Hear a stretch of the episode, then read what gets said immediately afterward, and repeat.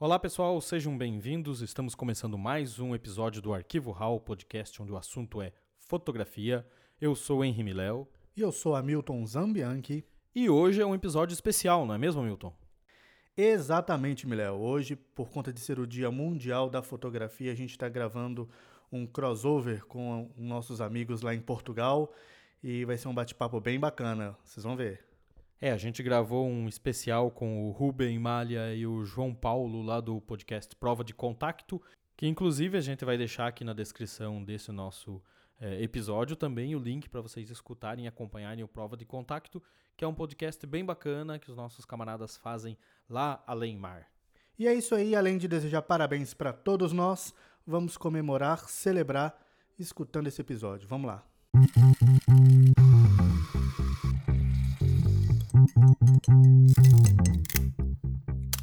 Bem-vindos a mais um Dia Mundial da Fotografia, não é? Hoje, dia 19 de agosto, um bocadinho pré-antecipado, mas. Sim, é verdade.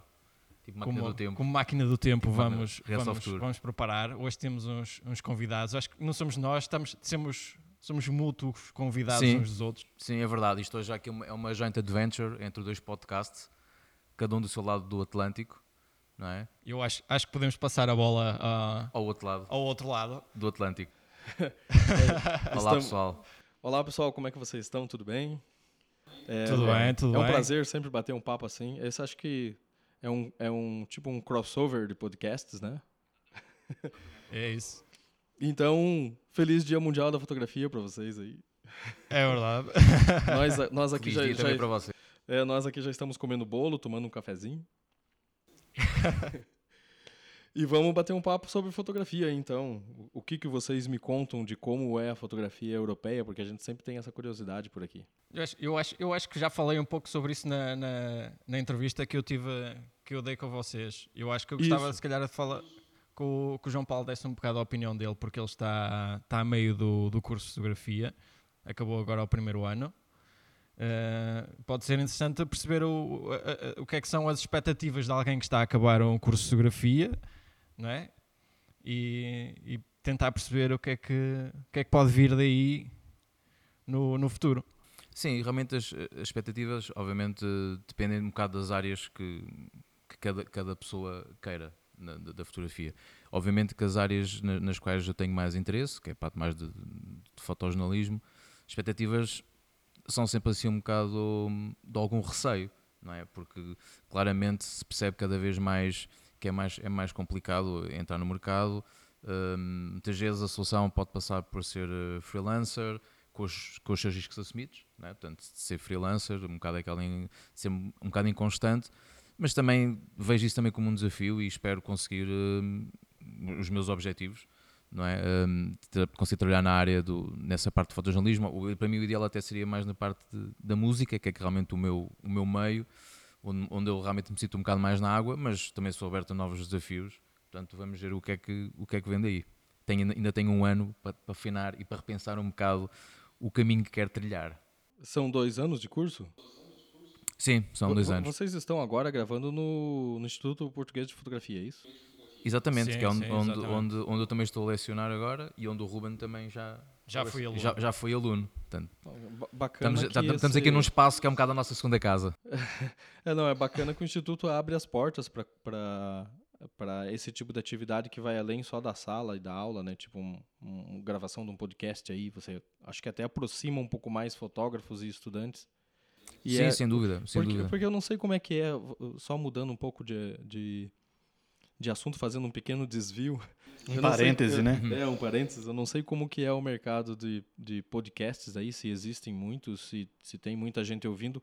Mas aqui, aqui no Brasil a gente tem bastante, mas tem também é, uma carência muito grande de se discutir e falar sobre fotografia em várias mídias. No YouTube você tem muito, mas podcast, por enquanto, Sim. a gente tem alguns bons, mas são poucos. Sim, eu pelo menos vou falar da, da minha experiência. Acho que o Ruben até tem mais experiência de podcasts, de, de ouvir, pelo menos de consumir podcasts mais do que eu. Eh, a ideia que tenho é que realmente, e, e concordo exatamente com, com- com o que acabaste de dizer, que é nós cá também, cá em Portugal, há muita cultura mais do YouTube do que os podcasts. Um, podcasts então na área da fotografia, confesso que não conheço praticamente nenhuns, e, e mesmo no caso do YouTube, quase todos os canais vão sempre bater à parte do mesmo, que é falar de um bocado de, de edição de imagem, cenas de Photoshop, uh, tentarem fazer alguns reviews de. Parece ser um pouco mais do mesmo. Sim, é? sim.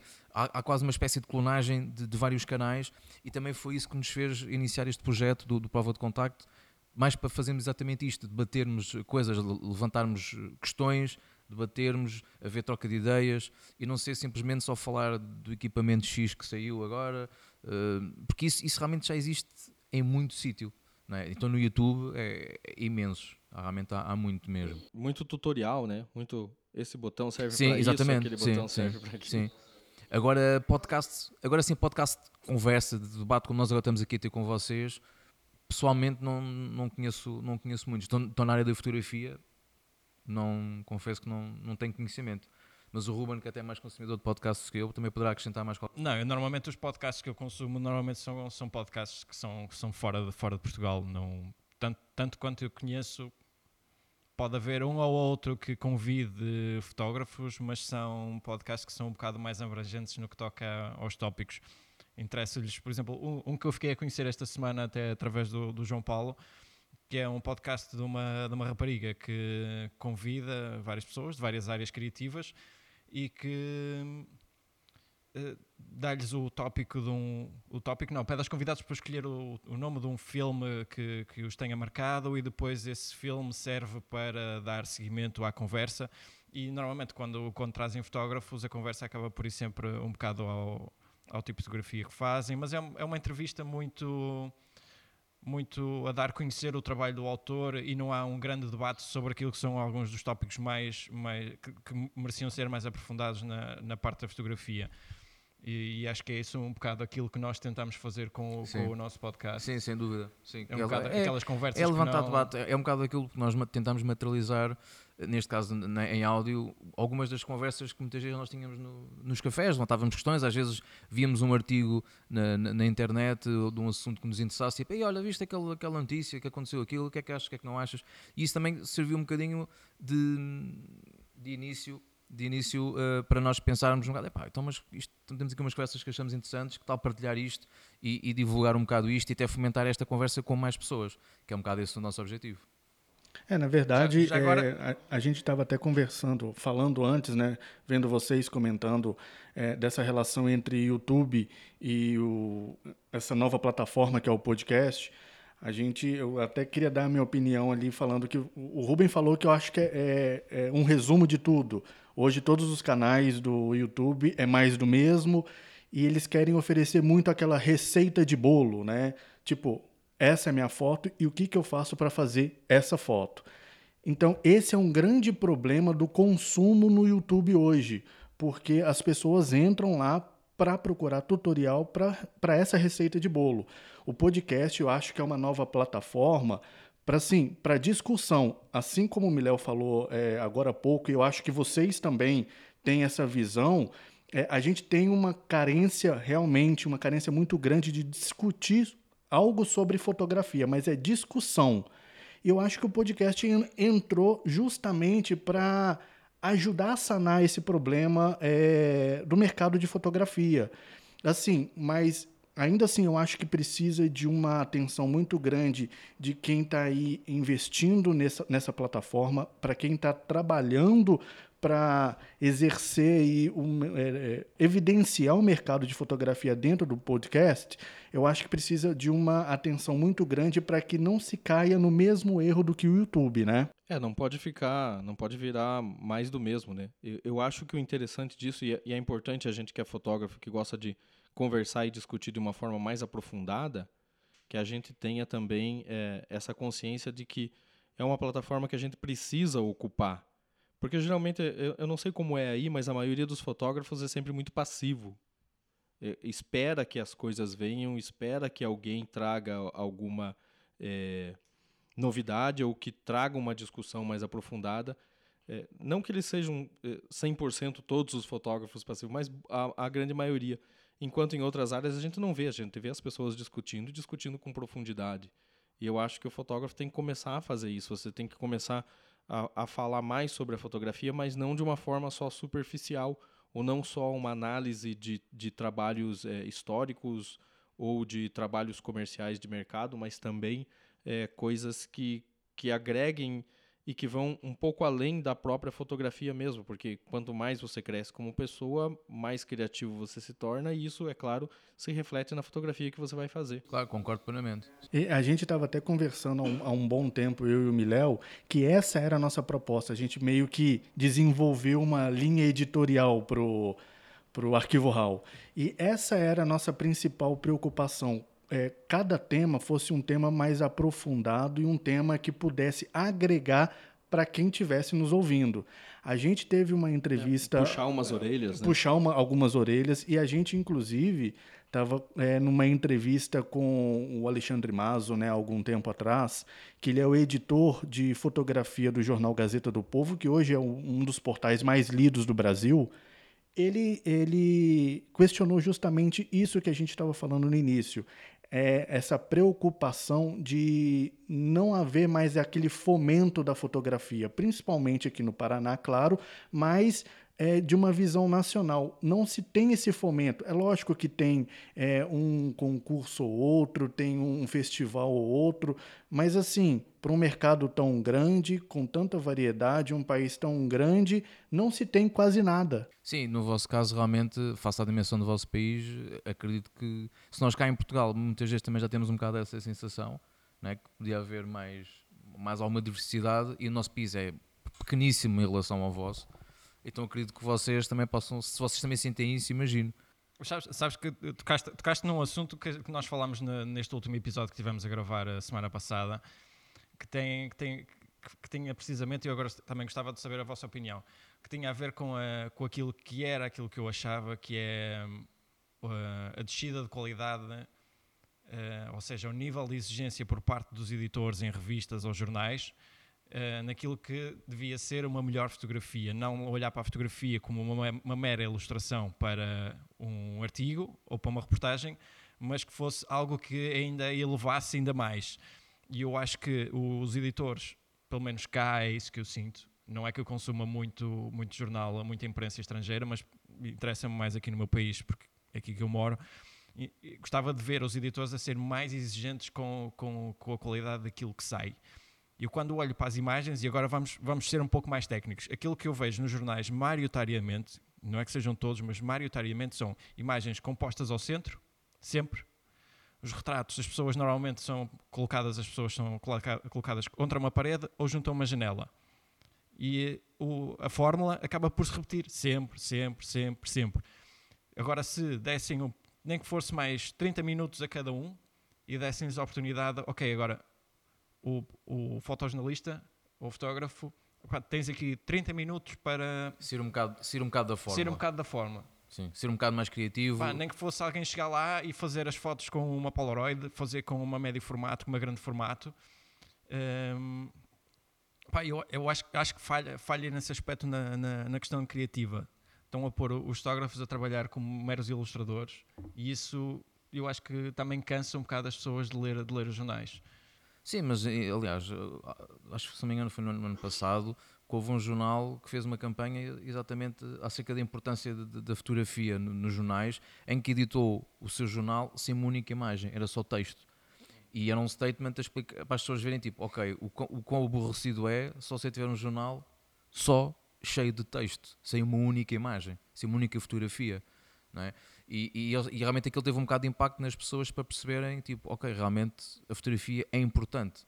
Não só, e muito além da ilustração, porque não é isso, é muito mais. Aliás, a fotografia se for realmente boa, praticamente quase nem sequer precisa ter texto nenhum. É um bocado aquele clichê, uma imagem vale mais que mil palavras, e muitas vezes isso pode realmente acontecer para quem tem aquele, aquele dom de conseguir fazer mesmo grandes imagens e consegue contar uma história sem praticamente texto nenhum. E, e realmente é, é, importante as pessoas perceberem que a fotografia tem o seu papel e tem o seu peso e tem, tem, tem que estar lá, é? É, é? presente. E ainda mais agora numa sociedade em que cada vez mais a imagem está em todo lado, seja vídeo, seja onde quer que a gente anda, publicidade e tudo, a imagem é algo que é impossível nós dizermos que, que, que não, não é? que, não, que, não, que não faz parte ou que não tem, ou que não tem espaço.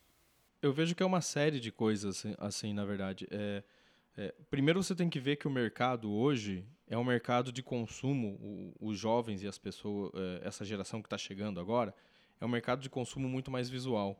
Teve até aqui no Brasil, na década, na virada do ano 2000, já comentei isso com o Ruben em alguma conversa nossa. É, na virada do ano 2000 foi publicado um livro aqui, porque tinha aquela coisa da virada do milênio, coisa e tal, que até estava errado, porque o, o, o, milênio virou de 2000 para 2001, e não, mas acho que era um número, um número mais Sim. cabalístico, 2000, enfim. Foi lançado um, um livro numa revista de grande circulação aqui, chamado Reflexões para o Futuro, e um dos textos que tinha lá, que era um texto de vários autores, era do Humberto Eco, e ele já dizia naquela época, era mais ou menos, eu não lembro exatamente isso, porque faz um bom tempo que eu li, mas era mais ou menos assim. Ele fazia uma análise que dizia que na década de 60 todo mundo sabia cantar é, I Can Get No Satisfaction do Rolling Stones.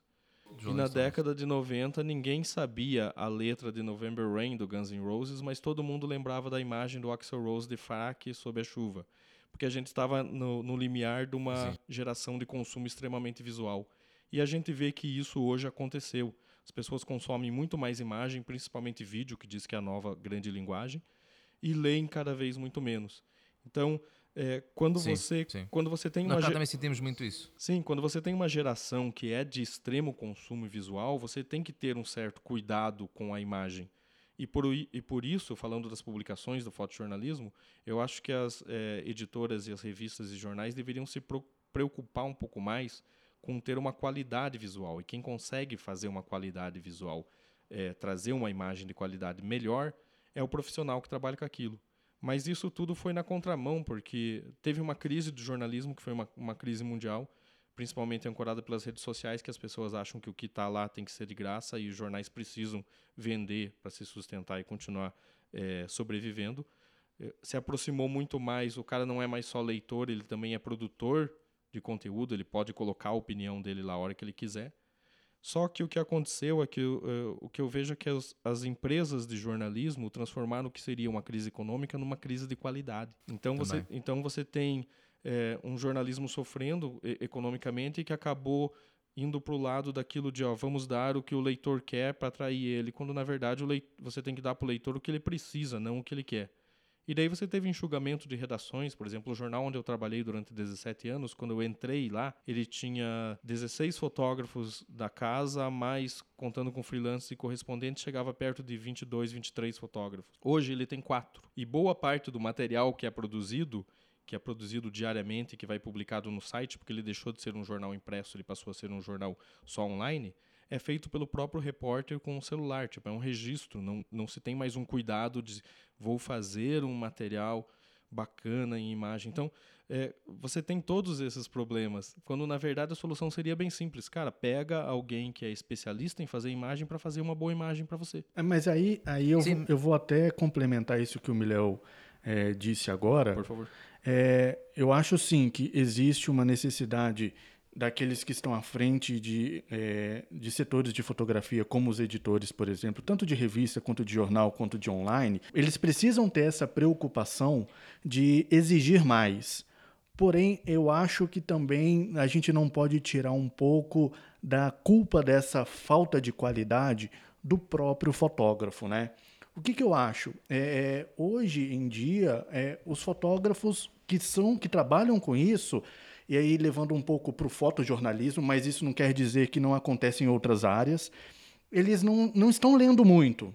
Você vai numa roda é, de amigos que são fotógrafos, é, o Miléo sabe muito, muito bem disso com, algum, com alguns daqui da nossa região, é, eles falam sobre é, futebol, cerveja, mulher e etc mas não falam. Tudo menos fotografia. Tudo menos fotografia. E não só isso, Foi. sabe, João e Rubem? Não só isso. Eu acho que é, é preciso que o fotógrafo ele se eh, esteja sempre antenado, assim, para saber sobre muito bem sobre economia, saber muito bem sobre política, sobre sociedade, sobre o que de ruim está acontecendo na sua, na sua cidade, no seu estado, no seu país e no mundo, porque isso vai fazer com que o fotógrafo, na hora do clique, ele seja um, é, o clique seja um, um, clique assim de respeito, um clique de, de excelência, sabe? Então eu acho que está faltando muito isso. Precisa-se, claro, dessa desse negócio do, do, do editor ser mais, é, como é que eu posso dizer, mais ativo mais e, incisivo, e né? mais, Cobrar um mais. incisivo e cobrar mais. Isso não exime também a culpa do fotógrafo, que às vezes vai fazer uma baita de uma cobertura e faz o trivial. A gente só vai evidenciar a importância da fotografia nos meios de comunicação se o fotógrafo fizer isso. É uma opinião minha, não sei o que que vocês acham aí, por exemplo, aí em Portugal. Nesse aspecto estamos, estamos inteiramente de acordo. Eu acho que, pelo menos do nosso lado, a, a nossa perspectiva é, é exatamente a mesma. Concordo. Sim, eu não tenho muito mais a acrescentar, realmente é, é verdade. Hum, Eu acho que o, o debate vai, vai acabar por ir parar sempre à, à, à- maneira como estamos a educar visualmente as pessoas, aquilo que é a literacia visual, não é?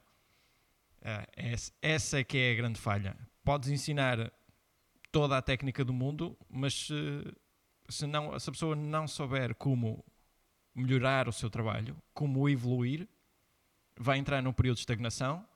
Se calhar vai ter muito mais, muito mais quebras criativas, muito Sim, mais, sim. mais falhas.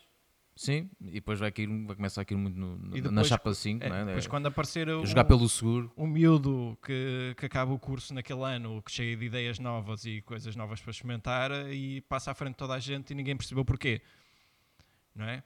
Por exemplo, uma, da- uma das coisas que, que, eu, que eu gostava quando, quando ia em reportagem para, para a Espanha, para, para as revistas que eu trabalhava, eu levava sempre comigo, por exemplo, uma, uma Olga, uma câmara de filme, tem uma definição horrível, que ela é uma câmara de plástico, mas dava uns efeitos suficientemente engraçados para quando fosse fazer um retrato, nem que fosse fazer um clique ou dois, mas fazia sempre qualquer coisa diferente.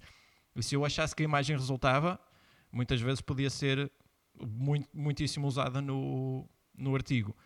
Isso, e por exemplo, ir em viagem, se eu não tinha o, o equipamento comigo, tinha o telemóvel, estava constantemente a fotografar com o telemóvel. E cheguei muitas vezes a publicar imagens em revistas que eu tinha tirado com o telemóvel pelo caminho. Por isso é preciso querer experimentar, experimentar vários, várias, plat- vários formatos E arriscar-se. e arriscar sempre. Eu acho que é um bocado isso. O, o- o grande problema é, é o, é o medo do risco.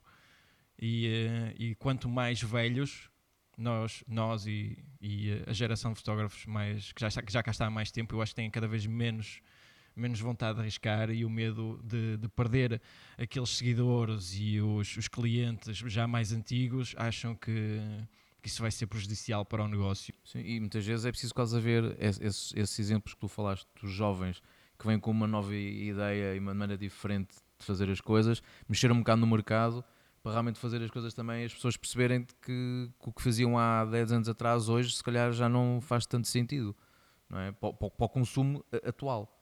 Não é? Pode fazer para algumas pessoas, mas no geral se calhar não. não é? E hoje em dia, quando temos esta cultura visual cada vez mais influenciada pelas redes sociais, não é? que começa também a, a turpar um bocadinho o, o que é bom ou, ou não. É tudo mais efêmero sempre. Hum, Sim, tudo muito mais efêmero, sim. sim, sim, sem dúvida. Por acaso, ag- agora, não, não sei se estará diretamente relacionado com este assunto, eu li um artigo, acho que foi esta semana, onde alguém mostrava um texto extenso, ah, quase que a denunciar que aquela foto conhecida do, do, do do casal a beijar-se em Paris, não sei se vocês estão a ver qual é a foto, que ele está sentado na esplanada e está a fotografar um casal ah, a beijar-se e está um carro a passar atrás Do- do, do do, do, do, do Ah, sim, fotógrafo conheço, francês. sim. sim, É, sim. Beijo no Hotel de Ville, né? Exato, exato. O artigo ex- ex- expunha, como que fosse uma coisa que ninguém soubesse, pelo menos na média, que, que aquilo tinha sido composto. Uhum. A pessoa que tinha escrito o artigo estava, estava completamente indignada Era como se fosse uma denúncia, porque tipo, a revelar ao alguém que era visto como um dos grandes mestres da fotografia de rua que tinha composto aquela imagem. O problema é que para 90% das pessoas que tinham escrito nos comentários não acharam problema nenhum que aquilo tivesse sido composto. E eh, eu acho que já chegamos a um ponto em que aquilo que há 30 ou 40 anos que, que nós, nós ligávamos para a fotografia com uma certa integridade ou pureza do, do momento, não é? Tentar conservá-lo da melhor maneira possível sem intervir. Hoje em dia já não há problema nenhum em pousar para qualquer imagem e, e vendê-la como se fosse. Mas isso também tem a ver com a própria mentalidade das pessoas, porque quem vai ver a imagem, se calhar Não sabe. já. Sim, mas já não, já não faz diferença. É é? isso, eu acho que é um bocado Porque se isso. calhar, se calhar antigamente eh, havia, ah não, isto tem que ser uma coisa muito mais, mais, mais havia só uma visão mais purista. Hoje em dia as pessoas, se calhar não, não é, o- quem, quem observa também já pode ter a sua maneira de interpretar de uma maneira um bocado diferente a imagem.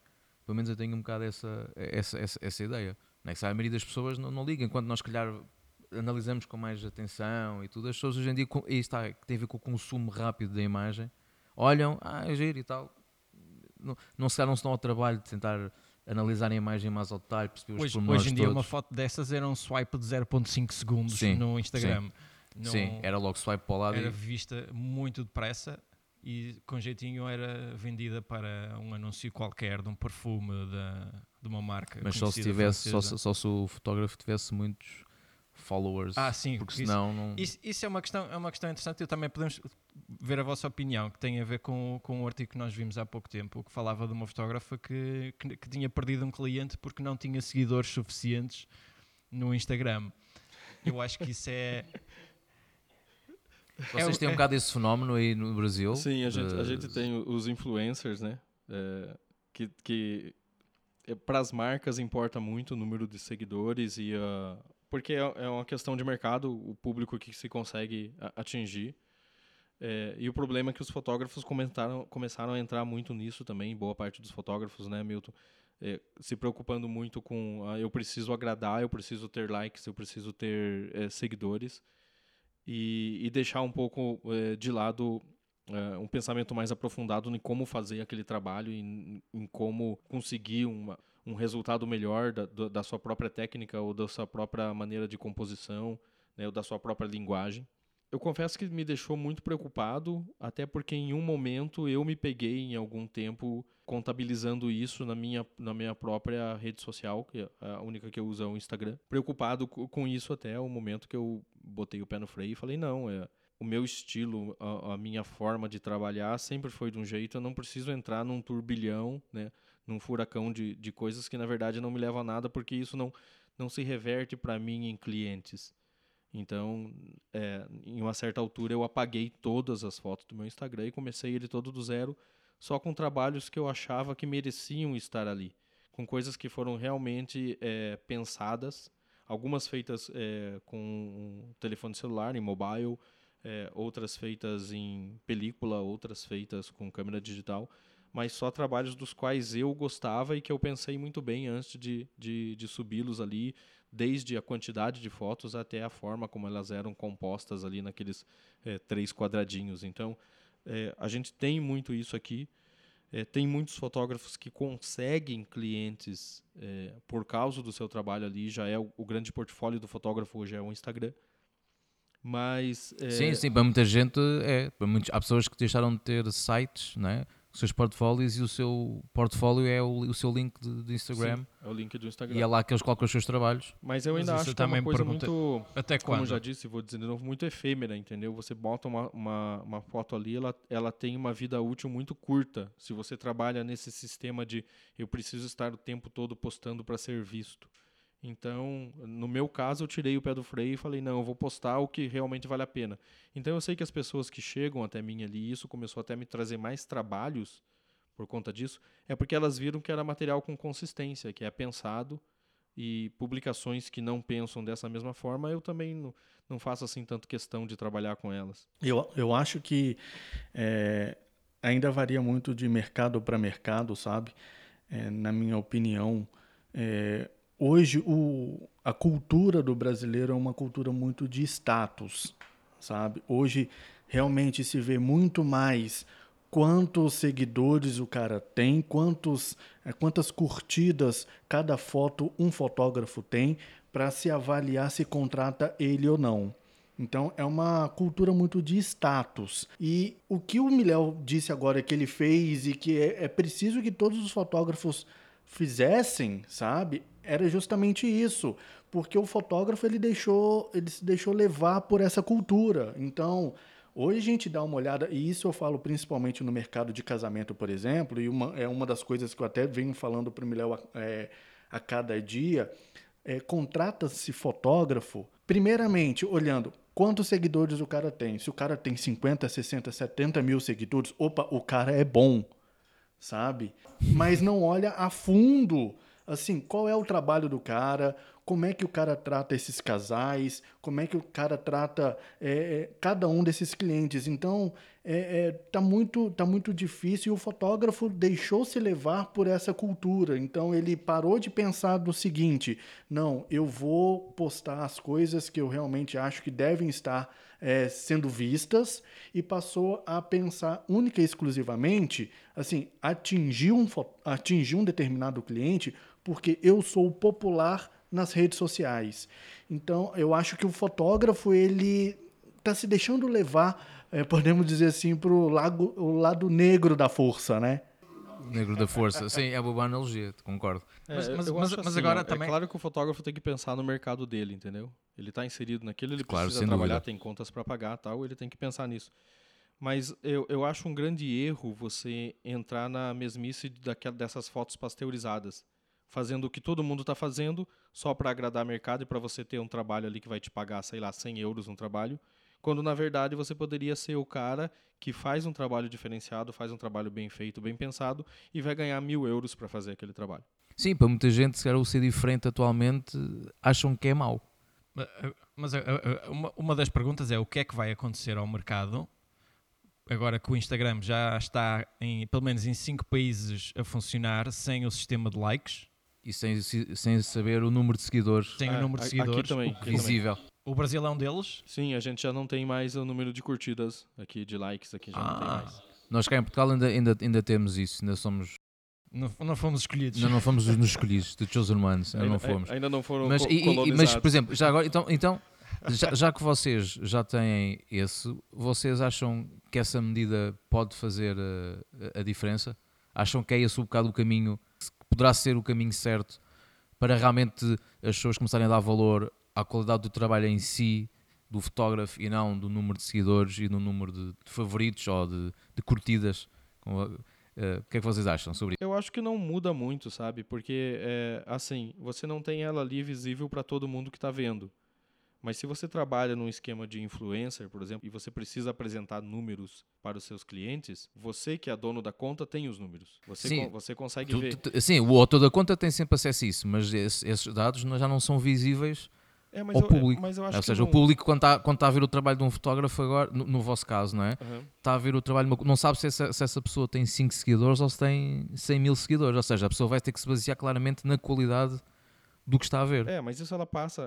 É, talvez por, por você buscar um fotógrafo novo, sim.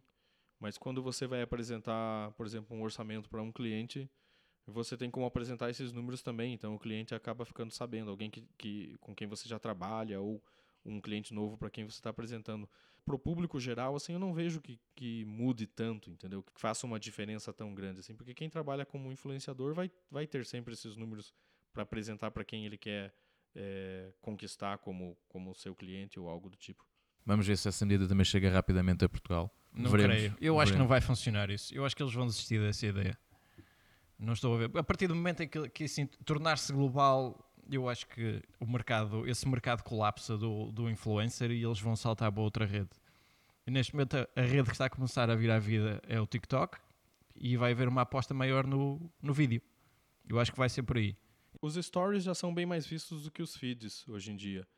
E boa parte do, do, da geração mais nova, quem está com 15, 16, 17 anos agora, já está migrando para o Snapchat. O Snapchat voltou a crescer e o Instagram começou a perder seguidores. Então, na verdade, é algo que está sempre mudando, mudando, né? Que no Brasil o povo gosta muito do Facebook. Sempre gostou muito mais do Facebook do que outras redes mas boa parte no mundo inteiro já está saindo fora do Facebook. Você já não encontra gente com menos de 25 anos nessa rede social, entendeu? Que estavam no Instagram. Daí começaram agora, os mais novos já saíram do Instagram e para o Snapchat. E é uma geração, essa é de 15, 16 anos, que é muito mais passiva. Elas não produzem tanto conteúdo, elas têm lá suas contas, mas que elas não alimentam e elas só consomem o produto de outras contas e de contas de outras pessoas. Então, ficam assistindo stories, ficam assistindo os vídeos no Snapchat de influenciadores, de pessoas que são criadores de conteúdo, mas essa geração mesmo não toma para si o momentum assim de ser, de ser produtor de conteúdo também. Pode ser uma pergunta interessante que o João Paulo colocou uma, há, há umas semanas, que é ainda vale a pena ter um website com um portfólio com, com o teu trabalho disponível? Acham que ainda vale a pena fazer essa aposta? Eu acho que sim, eu tenho o meu, espero, e ele sempre funciona muito bem, eu espero que ele não seja 100% inútil. Mas é, como, como, é, da forma como eu trabalho, por exemplo, que eu encontro uma pauta, encontro uma história, conto aquela história, eu subo ela no meu website e para mandar para os editores eu mando o link lá da, da dessa minha publicação. Para eu mostrar o trabalho é muito mais é, fácil assim. Mas cada vez mais eu tenho sentido que o, o, os editores me procuram muito mais através do Instagram, inclusive o, o contato é por direct no Instagram, do que pelo e-mail que eu tenho lá no site ou por contato no site. Então, ele funciona, eu acho que, e eu acho que o futuro vai ser assim, né? De, de como um portfólio mais aprofundado. Na minha visão. É, em termos. Na, na em termos visão, de vendas, por exemplo, tu, pode, pode falar. Não, agora pergunto também a ti, porque tu, tu se calhar em termos de, de, de, de, aquisição de novos clientes, também sentes isso mais em relação às redes sociais ou o site continua a ser o portfólio de onde vem mais, mais clientela? Ah, na minha visão, eu, eu penso o seguinte: é, eu acho que é válido e é necessário sim um fotógrafo ainda ter um site. Isso por quê? Porque eu acho que, é, por mais que o Instagram seja aí um, uma nova plataforma de portfólio, eu acho que não vai tirar o site como um portfólio principal, onde que você vai buscar alguma coisa sobre um determinado fotógrafo, porque é lá que vai ter uma, algo mais aprofundado de quem é o Henry Miléo, é, quais os trabalhos que ele faz, é, que tipo de coisa que ele fotografa. Eu acho que é necessário que o fotógrafo continue tendo, essa é uma posição minha, tanto é que Hoje, eu, é, no, no, mercado de casamento, eu tenho um Instagram próprio para casamento, mas eu não deixei de ter o meu site. E ainda mais pensando na possibilidade que cada fotógrafo, ainda mais levando para um viés comercial de angariar cliente, ele tem que se ver como uma empresa. E ele precisa estar disponível em todas as áreas possíveis. Então, se o cara procurar ele pelo YouTube, ele tem que ter um canal no YouTube, ele tem que ter uma, um canal no Instagram, ele tem que ter um canal de e-mail e um canal como um site, por exemplo. O meu ponto de vista é que o site, sim, vai continuar sendo o, um canal de portfólio é, primordial, o, o oficial. O Instagram vai ser uma extensão desse portfólio. Então lá, por exemplo, com stories, por exemplo, é onde a pessoa vai estar tá se mostrando mais. As fotos no feed vai ser porventura aquela foto que é para gerar um burburinho e para mostrar o trabalho dele, mas desde que o fotógrafo sempre pensa que pense que ele é um fotógrafo, não um influenciador, né? Mas eu acho que essa relação eles têm que trabalhar em conjunto, mídias sociais e um canal oficial. Qual que é o canal oficial? O canal oficial é o site. Eu acho que tem que sempre é, deixar claro ali que um site pode ser esse canal oficial de, de um fotógrafo é, para as várias áreas da fotografia. É, eu acho que o Instagram começa substituindo, na verdade ele veio substituindo mais o blog, que era um negócio de atualização mais constante. E o site fica um negócio mais estático ali, que você não atualiza o tempo todo e ele tem um material mais consistente lá sempre. Então, eu acho que a dinâmica, pelo menos é a dinâmica que eu uso, é mais ou menos assim. Ok, eu por acaso tenho um bocado a percepção de que o Instagram é quase uma espécie de cartão de visita.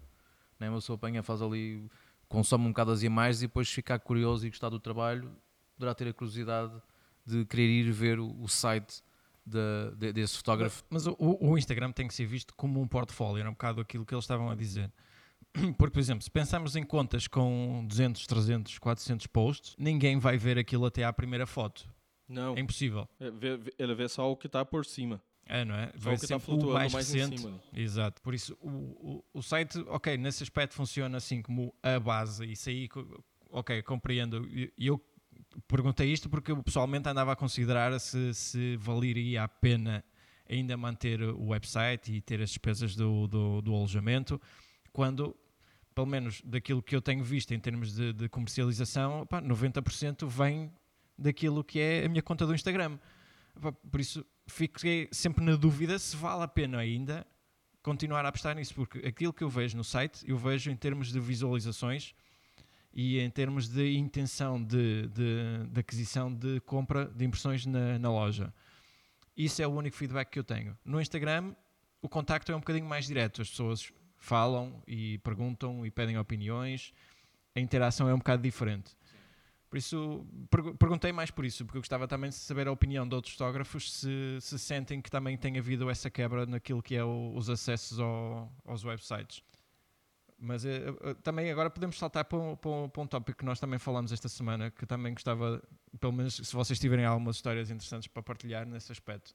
Nós, nós falamos sobre um, um estudo da Universidade de Duke que falava sobre a forma como os fotógrafos hoje em dia eh, são explorados não só pelos familiares e os amigos, mas também pelo, por tudo aquilo que rodeia o mercado, especialmente fotógrafos mais, mais novos e que estão a começar no mercado. Ou seja, são, são fotógrafos que, são- vão, vão a uma festa e há sempre alguém que diz: Olha, traz uma câmera e faz umas fotos aqui, faz aqui umas coisas de, de borla. Ou, eh, pois, Cara, é- isso, isso, isso deve ser. meu Deus, cara, isso aí é, é espelho, é aqui também. Eu também, cara, eu sofri muito com isso, sério. É, muita gente é, me convidava para ir nas festas só porque eu tinha uma câmera. né? Na verdade, nem me queria lá, não. Mas assim, eles falavam assim: Ô Hamilton, beleza, cara? Vai ter um churrasco, vai ter uma festa, vai ter isso, vai ter aquilo. Pô, aparece lá, cara, leva sua esposa, legal. Aí eu falava: pô, obrigado, beleza, vou ver se eu consigo passar lá. E eles já me retrucavam assim: ah, bacana. Bem, é, se você for lá, leva tua câmera. Ele sabe que eu não vou dar minha câmera pra ninguém tirar foto, então eu vou tirar foto. Mas, mas aí entra, entra um, um- um processo de tipo. de virar a chave. Eu acho o seguinte: de um bom tempo pra cá, eu parei de fazer, falar o seguinte, cara, se me convidarem pra ir na festa só pra eu levar minha câmera, eu não vou. Ou seja, eles convidam é a câmara. É- Tu, tu só tens a tarefa de levar a É câmara. bem, é bem- é bem isso. Eles, na verdade, estão convidando a minha câmera, não estão me convidando. Eu falei assim, poxa, cara, é, é a mesma coisa que acontece aí. Eu, eu, A, ca- a é que é VIP. É, né? eu a gostaria de é conver- eu, eu gostaria de, de perguntar para um Sebastião Salgado algum dia se isso acontece com ele também.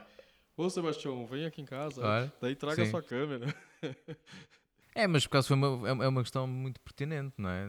E hoje em dia, com, que a imagem, mais uma vez, voltamos ao mesmo, não é? A imagem está sempre presente, há uma necessidade que quase a gente tem de fazer um registro de, de tudo, independentemente de como é feito o registro, seja com uma câmera, telemóvel. Ah, sim.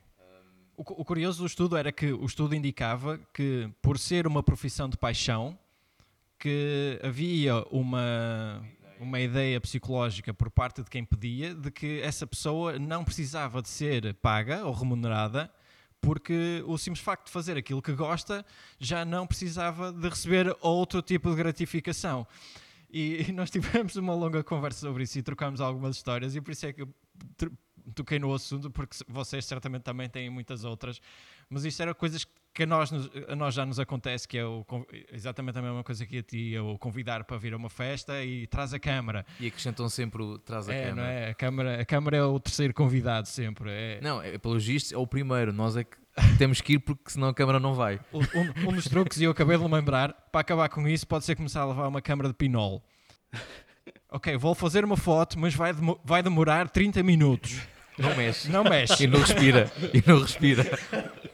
Ó, eu vou, eu vou, dar, eu vou dar um exemplo para vocês, é, abrindo um parêntese aqui. Mas tinham fotos diferentes. Isso era um facto. É, olha só, abrindo um parêntese aqui, é, só contar uma história para vocês que isso, isso acontece e, e acontece ainda hoje, tá?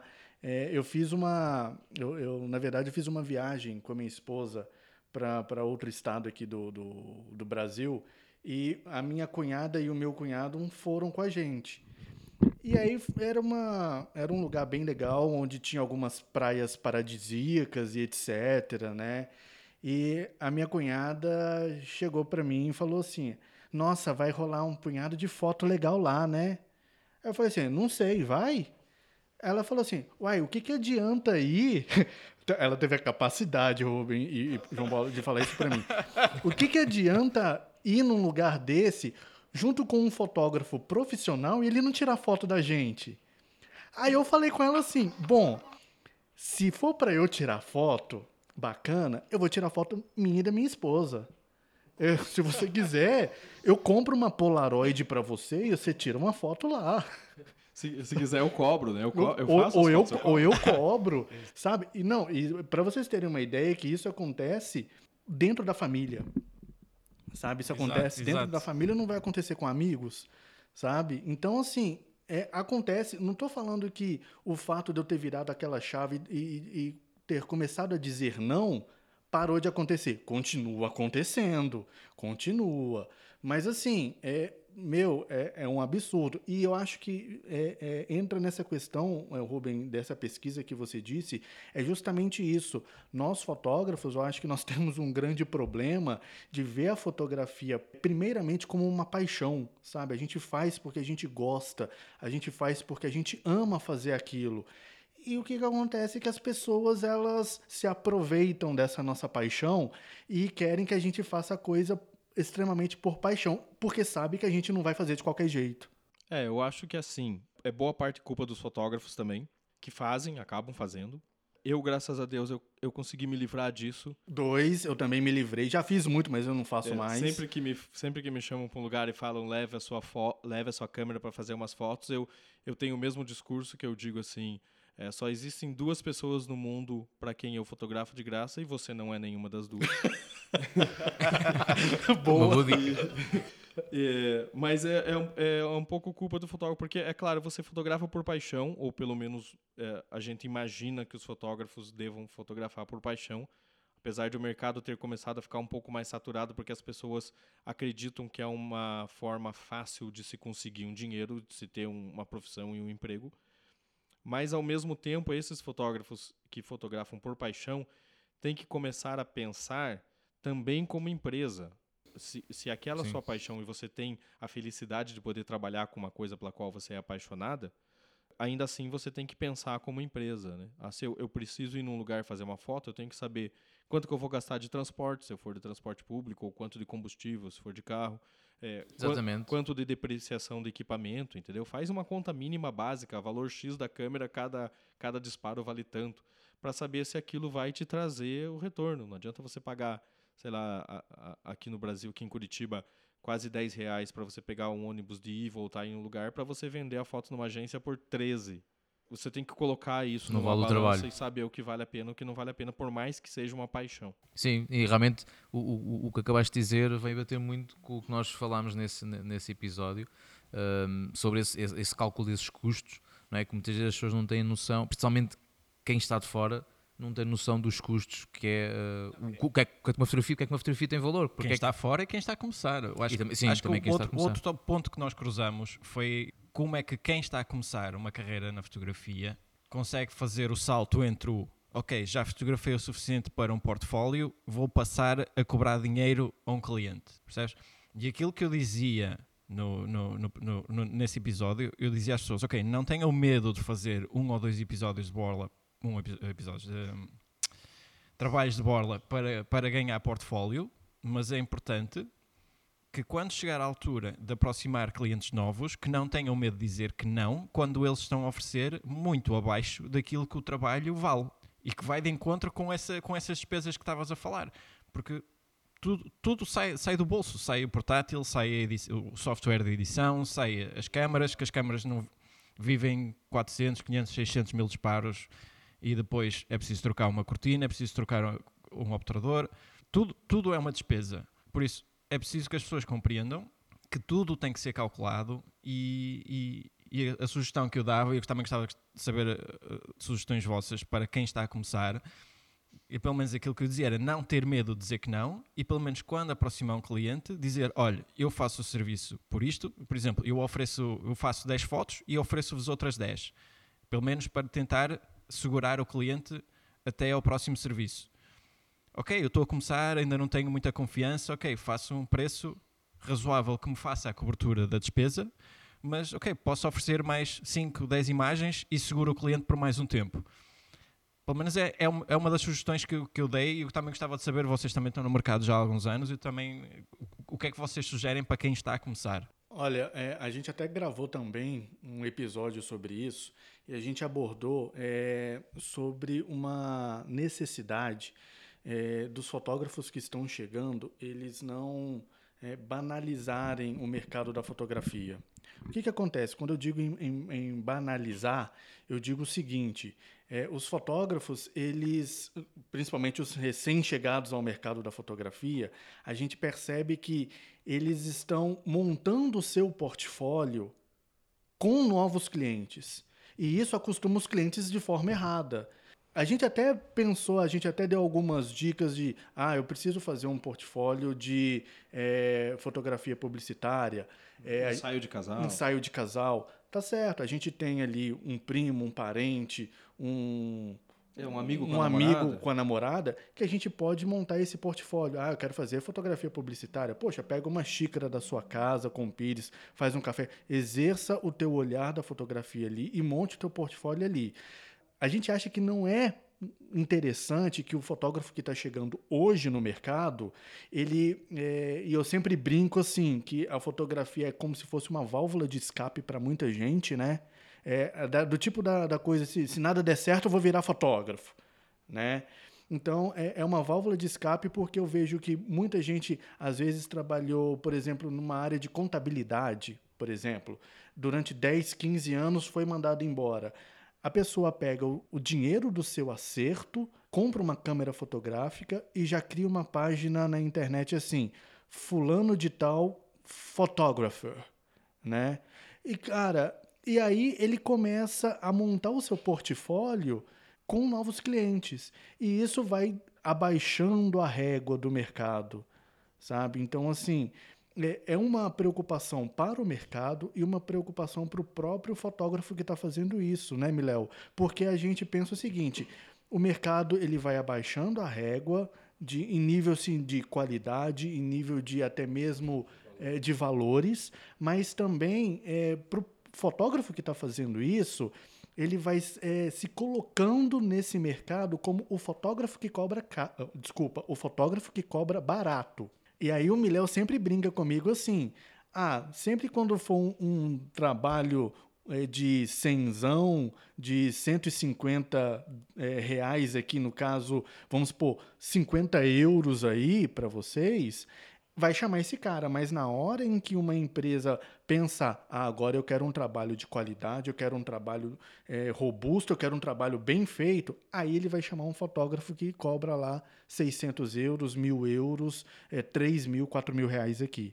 Então, esse, essa, esse é um problema. Eu acho que é, uma solução é esses novos profissionais pensarem em não é, montar o seu portfólio já com o cliente, já no mercado. É, você tem que ter um certo distanciamento até. Porque além de todos esses custos, você tem o custo é, da tua imagem naquele mercado. Se você é um cara que faz de graça, você vai ser sempre para aquele pessoal o cara que faz de graça. Entendeu? Ah, vamos chamar aquele cara porque ele faz de graça. Quando eles realmente precisarem, assim, ó, eu preciso de uma foto muito bacana para esse meu produto, eu, então agora eu vou ter que chamar um profissional, eu não posso chamar o cara que faz de graça. Porque você nivela por baixo. É, é, Abaixa a régua, né? Sim, é, é de graça, qualidade baixa. É caro, qualidade alta. O mercado entende as coisas assim. E você acaba sendo o fotógrafo que vai ser sempre o fotógrafo de cenzão, de duzentão. Você nunca vai, vai chegar a ser um cara que faz pouco trabalho ganhando muito dinheiro. Você vai ser sempre o cara que vai ter que trabalhar todo dia, trabalhos muito pequenos para chegar numa quantidade ali irrisória para pagar conta e trocar de equipamento e vai estar tá sempre naquela pendura, como a gente diz é, por aqui, sempre passando por dificuldade. Mas isso é porque foi um mercado que você criou para você. O próprio fotógrafo criou, né? Sim, ele, condicionou, ele começou a condicionar, é? até mesmo como também nós tínhamos falado no, no nosso podcast, que realmente quando as pessoas começam a fazer alguns trabalhos gratuitamente, depois de um dia em que queiram dar o, o salto para começarem a, a, cobrar pelo seu trabalho, eh, já é tarde demais, não é? Porque depois já ninguém, depois as pessoas até estranham, tipo, então, mas antes uh, fazias gratuitamente e agora uh, estás a cobrar Uh, então, mas o que é que mudou? É? E às vezes é difícil as pessoas entenderem isso e depois o próprio fotógrafo posicionar-se no mercado como já um, um, fotógrafo que é remunerado. E até eu gostaria até de levantar uma, uma questão aqui, até saber a opinião de vocês aí. Eu até estava lendo, lendo não, mas estava ouvindo, comentei com o Miléo pouco antes da gente entrar nesse bate-papo, eu estava ouvindo um episódio de um podcast chamado Foxcast, que é de uma revista que é brasileira que trata sobre fotografia. E eles estavam falando sobre a onda é, de processos que tem de clientes em cima de fotógrafos, única e exclusivamente por exigir qualidade. Que é o cara que chega lá e faz de qualquer jeito, moldou esse mercado barato com baixa qualidade e daí depois quando ele faz para um cliente que é diferente, que quer um negócio com qualidade, ele acaba tomando um tiro, levando um tiro no pé, digamos assim. E, e ele não fez certo. E indo além, de, indo além disso do que o Miléo falou, é para saber a opinião de vocês aí com relação que vem o mercado aí na Europa. É, assim, a gente percebe aqui que os clientes é, houve uma inversão de papéis. Tá? Hoje é, não é o fotógrafo que dita como uma coisa deve ser feita, como uma foto deve ser feita, mas é o cliente que dita para o fotógrafo e, e volta. Não, não só como deve ser feita, mas tem muito cliente ditando o preço, né? Ditando o preço, e é onde é que eu quero chegar, porque é o seguinte, é muita. É, acho que a gente já falou em alguns outros episódios sobre um leilão da fotografia. Hoje, o, uma pessoa coloca nas redes sociais: preciso de um fotógrafo para casamento no civil. É, e aí muita gente coloca os preços e quem der menos, ou seja, quem cobrar menos, é o eleito, né? É quem ganha, né? Então, mas só que é, a minha preocupação, sabe, é que aqui é, a procura por profissionais mais baratos é, é, muito grande, mas a exigência desses clientes desse, é, é, é, muito alta. Então, eles querem contratar um profissional barato com uma qualidade cara. Como é que vocês veem isso querem, aí? Querem, o, querem quase o impossível, não é? é? é? tipo assim, ó, eles contratam um fotógrafo de duzentão para esse fotógrafo de duzentão entregar um serviço de 5 mil, pois. sabe? O que, que vocês veem aí com relação a isso? Eu acho, eu, eu posso falar da minha experiência, que é quando são clientes já mais habituados a lidar com fotografia, com, com uma certa experiência, normalmente já têm um gabinete de, de design que, para os quais as imagens vão funcionar e a gente recebe logo um briefing, quero a foto assim, assim, assado, quero a pessoa encostada a uma parede, quero a pessoa debaixo de uma árvore, quero com um casaco, quero com camisa e nós só vamos, só vamos lá fazer a, a ilustração, entre aspas. Um, quando são clientes que não sabem muito bem o que querem, isso então aí torna-se um bocado mais complexo. Então todo cliente vai querer baixar sempre o preço. Agora, aquilo com que podemos negociar hoje em dia é com a resolução das imagens, a finalidade que se dá e, eh, e mostrar que o pagar o extra tem, tem uma vantagem em relação àqueles que estão a fazer o trabalho muito mais barato com muito menos qualidade. Mas, mas, mas sim, é uma, é uma preocupação, mas isso eu acho que acontece em, em, em, qualquer uma das áreas, não, não, não necessita ser só na fotografia, em qualquer outra área isso acontece. Sim, eh, realmente, eh, e é um bocado, Miguel, é umas palavras que foram ditas há bocado, é que quando a qualidade vezes está associada ao valor, também pode ser um bocado errado, uma ideia é um bocado errada, muitas vezes, né? que há quem possa ter aproveito de curar valores muito elevados e depois não, não, não ter a qualidade que, que, que é exigida, não é? Que é um bocado essa questão que vocês estavam a levantar.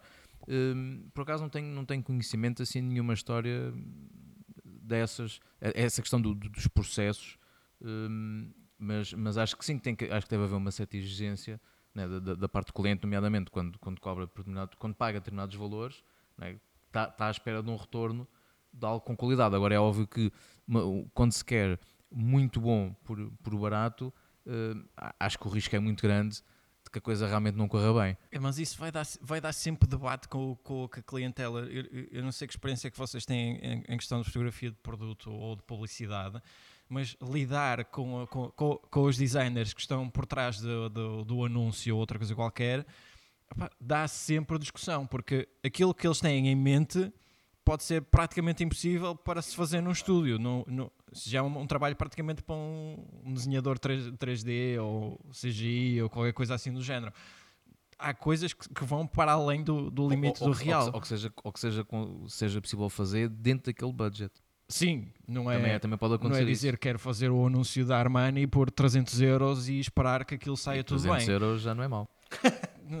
ele, não, ele não querer o trabalho por menos. Já não... já não é mau. Não é? Porque realmente é verdade. Eu, eu- porque, porque realmente acho que também às vezes há uma falta de noção não é? do, do, do trabalho que dá e do que é que, é, que é exigido para, para se conseguir determinado resultado. Não é? E, e muitas vezes os próprios clientes têm um bocado uma ideia um bocado utópica não é? de, de quererem, agarrando este exemplo que o Ruben falou, não é? uma ação, uma, uma campanha tipo Armani tipo por eh, 50 euros. Não é? Portanto, não, é, é, é impossível conseguir-se, não é? pelo menos com a qualidade Pelo menos o orçamento devia trazer eh, extra para, para lidar com o ego dos modelos, pelo menos nesse aspecto. Não, alguns- aí também tens de saber escolher bem os modelos. É, Mas isso, mas, mas isso é, é algo que acontece também. É, por exemplo, já vi casos do fotógrafo aceitar um valor muito baixo, por exemplo, a Armani por 300 euros. Porque, tipo, eu estou fotografando para a Armani, entendeu? Essa glamourização, assim, de, de, de querer ligar o seu nome ao nome daquilo. É como você, assim, ah, eu faço é, fotografia só 3x4 para documento, mas eu fotografo com uma Leica. entendeu? É- é- é- é de você é, associar o seu nome a uma empresa esperando que uma outra empresa, uma, uma outra marca veja aquilo e falar, olha, ele fotografou para Armani. Quando na verdade você tem que cobrar o, o que é o justo mesmo. Então, senão você está ferrando com, com o seu próprio mercado. Uma, foto, uma foto que eu fizer da Armani não vai pagar os boletos da minha casa, né? Não, não paga, não, não paga a conta de telefone, não paga. né? Claro. Não, eu por acaso tenho, tenho muita ideia, que pelo menos de algumas histórias que ouvi, agarrando exatamente nisso, de, de ver quem fotografa muito na, na parte de, de moda, não é? faz sessões editoriais, muitas vezes fazer preços muito mais baixos para, com aquele objetivo de conseguir ser publicado e de aparecer em, em revistas conceituadas, é exatamente isso, não é? Portanto, baixa os seus preços para, assumindo que, aquilo, que aquela pu- publicidade que vão ter de- do trabalho deles aparecer em determinada revista, lhes pode abrir a portas para novos eh, clientes e depois mais uma vez voltamos àquela questão de ok, se fez o trabalho para aquele valor, num dia em que queira cobrar mais, não vai conseguir, né? porque se já fez, se já fez para aquela marca a, a 300 euros, porque é que, é que a outra marca também não há de ter o mesmo tipo de trabalho por 300 euros? E ele já está, ele já, ele já está a pedir mil. Exatamente, exatamente. É, é como você, por exemplo, a gente como fotojornalista gostaria de, muito de publicar um material, claro, um material bacana, se você tiver. Eu nunca ofereci nada, nada para eles porque eu nunca tive um material que eu achasse que valesse a pena, mas gostaria muito de publicar, por exemplo, em National Geographic.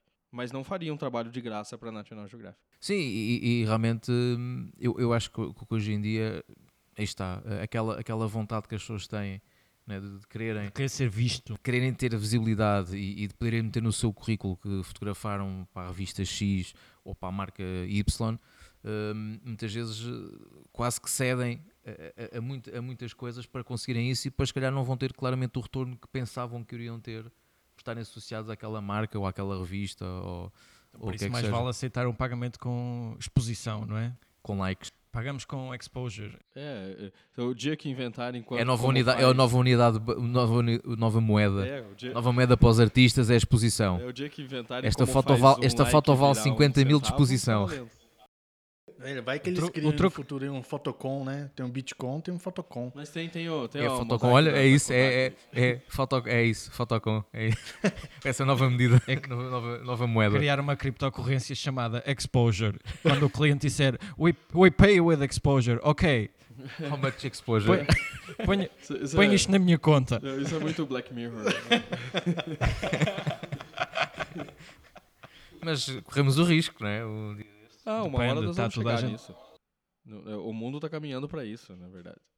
Você, você vai é, ser alguém pela sua exposição e vai conseguir coisas pela sua, pela sua exposição. É, isso sempre aconteceu, na verdade. É que ele está se ampliando. Por exemplo, você pega um artista de Hollywood famoso, um Tom Cruise. Ele viaja de graça para onde ele quiser. As companhias aéreas não vão cobrar dele. Por quê? Pelo fato de estar lá. São os primeiros influencers, né?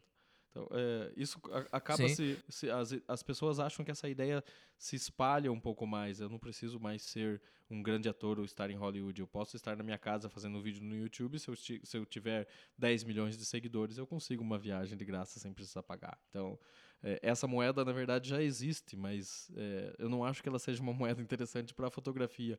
Porque ela fica muito fechada dentro só do, do mercado pequeno. Claramente, claramente, É, vo- você. você claramente para nós não é o, que o, não, não é o desejado, não é? Não, você ganha, uma- Ahm, você mas- ganha mas- umas férias no hotel, mas você não paga uma conta de luz com isso. Mas aí entra, Exatamente. mas aí Mas entra estávamos a falar isto do- do- dos famosos, estava a lembrar do que há dias li um, um artigo sobre o, top 10 dos, dos VIPs que ganhavam mais eh, por cada post que fazia no Instagram e aquilo era, era um absurdo. Havia jogadores da bola, e neste caso nem era o, o nosso Cristiano Ronaldo, mas havia jogadores da bola que ganhavam tipo 200 mil euros por, um- por cada post no Instagram deles que as marcas pagavam para aquele jogador fazer, o que é uma loucura, não é? Tendo em conta que até nem é o jogador que faz o post. Não, Então, é um ganho indivíduo mais fazendo post do que jogando futebol. Mas aí entra aquele, aquela coisa que a sim. gente estava E- e- falando, e, e, é- né? e é inconcebível pensar isso, não é? Como é que há pessoas que trabalham o ano inteiro, né, as suas profissões, médicos, etc., que nem sequer ganham aquilo e aquela, e aquela pessoa faz um post no Instagram e a marca dá-lhe, olha, toma lá 200 mil euros por teres posto. Precisas Eu- muito eu 200 os canais de YouTube, Nem se eu ver quanto é que sim. inteira. Não é? E, e realmente é um bocado a realidade em que, em, que, em que estamos neste momento e que também levanta outras questões, obviamente. Mas sim, eh, esta parte da monetização que, que se consegue agora com este meditismo todo online é, é uma realidade. Ma- Mas isso, isso aí é aquilo que a gente já, já tem falado ao longo desse, desse bate-papo aqui, que é aquela cultura de, da visibilidade, né? A cultura de, da pessoa estar ali bem, é, querer se mostrar. Então, assim, é, eu acho que, tá, é, pode ser bacana, é, de uma certa forma, o cara fazer uma foto para Armani por 300, sabe? Mas às vezes ele vai, ele vai dar uma olhada assim do tipo, vai publicar nas redes sociais dele que tipo, eu fiz a foto da Armani. Então é aquela cultura é, da, da- de visibilidade, de mostrar aquilo. Aí eu acho que tem que ter uma. é, Existe uma linha tênue, ainda mais com essa evolução das redes sociais, existe essa linha tênue, é, tênue entre é, o que você quer mostrar o que você quer realmente, o que você é realmente. E eu acho que o fotógrafo precisa é, entender isso. Você é influenciador ou você é um profissional de fotografia, de fato? Porque se ser um influenciador, você vai conseguir fazer as fotos da Armani, vai fazer as fotos da, da Jaguar, da Ferrari por trezentão, sabe? Mas você só vai ter fotos bacanas. Mas e aí, vai pagar tuas contas? Vai pagar, vai comprar arroz e feijão na tua casa? Não vai. Sim, é verdade, até lá, nós agora até neste momento, e há, uns dias também temos essa conversa, eu e o Ruben, de, de haver já influencers que têm uma equipa de produção com eles, de vídeo e, até mesmo também de fotografia, exatamente com isso, que eles conseguem monetizar tanto ah, a, a sua imagem, não é? E que, que já, já, já conseguem ter, já se podem dar esse luxo de ter uma equipa que, que trabalha com eles nessa, ne- ne- nessa questão. É, ent- Então Aí talvez se calhar já tem um fotógrafo seja- profissional que possa estar com eles, por exemplo. É, talvez o mercado seja não você, enquanto fotógrafo, virar influencer, mas você fotografar para os influencers, né? Exatamente. E ainda assim Era você aí que tem que queria ter chegar. sorte, você ainda tem que ter sorte de conseguir que o influencer te pague bem, né? Venhamos e convenhamos. Claro, claro. Aí também, aí também tem, há que saber negociar. Tem que saber negociar também, né? Ou seja, o fotógrafo não virar um influencer, tem que fotografar o influencer, mas ele também tem que se ver como empresa. Que é o que a gente já vem Exatamente. falado aí no- nesse bate-papo aí. E concordo plenamente. Sim, sim. Estamos a falar muito a palavra influencer. Pois é. Isso, isso dá, uma, dá uma certa comissão influencer. Porque esta gente, est- estas pessoas não influenciam ninguém. Eles, Alguém são elas mer- são mer- influenciar, porque elas As pessoas é né? que são influenciáveis. eles Deixa são, mer- são meros opinadores. Não são influência. São opinion Influenciadores makers. é um pouco aquilo que nós estamos a fazer. Estamos a, a conversar e estamos a, a oferecer às pessoas informação, estamos a dar conteúdo e estamos a influenciar alguém de certa forma a tomar melhores medidas quando está no mercado. Isto sim é ser influenciador de algo. Agora, o termo se calhar é que se tornou demasiado generalista e hoje em dia toda a gente acha que influencia alguém. Eu, não é por uma, uma- um- um- o Cristiano Ronaldo tem não sei quantos milhões de seguidores, não é porque ele tem esse número de seguidores que eu vou passar a usar boxers do Cristiano Ronaldo. Não vou mudar de cuecas só por causa disso. Por isso, ele não influencia em nada. Nem vou querer ser jogador de futebol. Não, não- a mim, Sim, as pessoas é que se deixam. as pessoas deixam-se deixam-se levar. levar. Deixam-se levar. Sim. Então pode ser mais sobre aquela cultura de, de admiração da vida dos Culto, outros, de do culto. culto, não é? É quase como uma adoração a outros. Uma veneração. Será Quase. mais, será mais esse o termo, não Que é, uma quase- veneração. É, quase uma veneração. Ali- e se, se ali aquela pessoa fala. um culto. É, se a pessoa fala de determinada marca, se ele usa aquela, "Ah, eu também tenho que ter. É, é um se ele usa um é, porque é por aí. bom, é porque. né, E as pessoas depois deixam de ter algum discernimento pessoal e terem consciência de realmente se aquilo é bom e, se- e mais, se necessitam daquilo. Sim. Porque muitas vezes também acontece isso. As pessoas podem não ter necessidade daquilo, mas porque aquela pessoa usa e porque aquela pessoa tem, ah, então eu também tenho que ter. O, o truque é fazeres, pelo menos uma vez por semana, um post daqueles com, com quotes de alguém conhecido, né? Pões uma quote de, de, de Buda É uma uma vez por semana Sim, e depois, e depois a seguir apareces de lingerie a vender, a vender roupa interior. Pronto, qualquer coisa assim do género. É, vamos, Qual- vamos, qualquer muito coisa- rebuscado. vamos gravar o podcast só de cueca e começar a vender cueca também.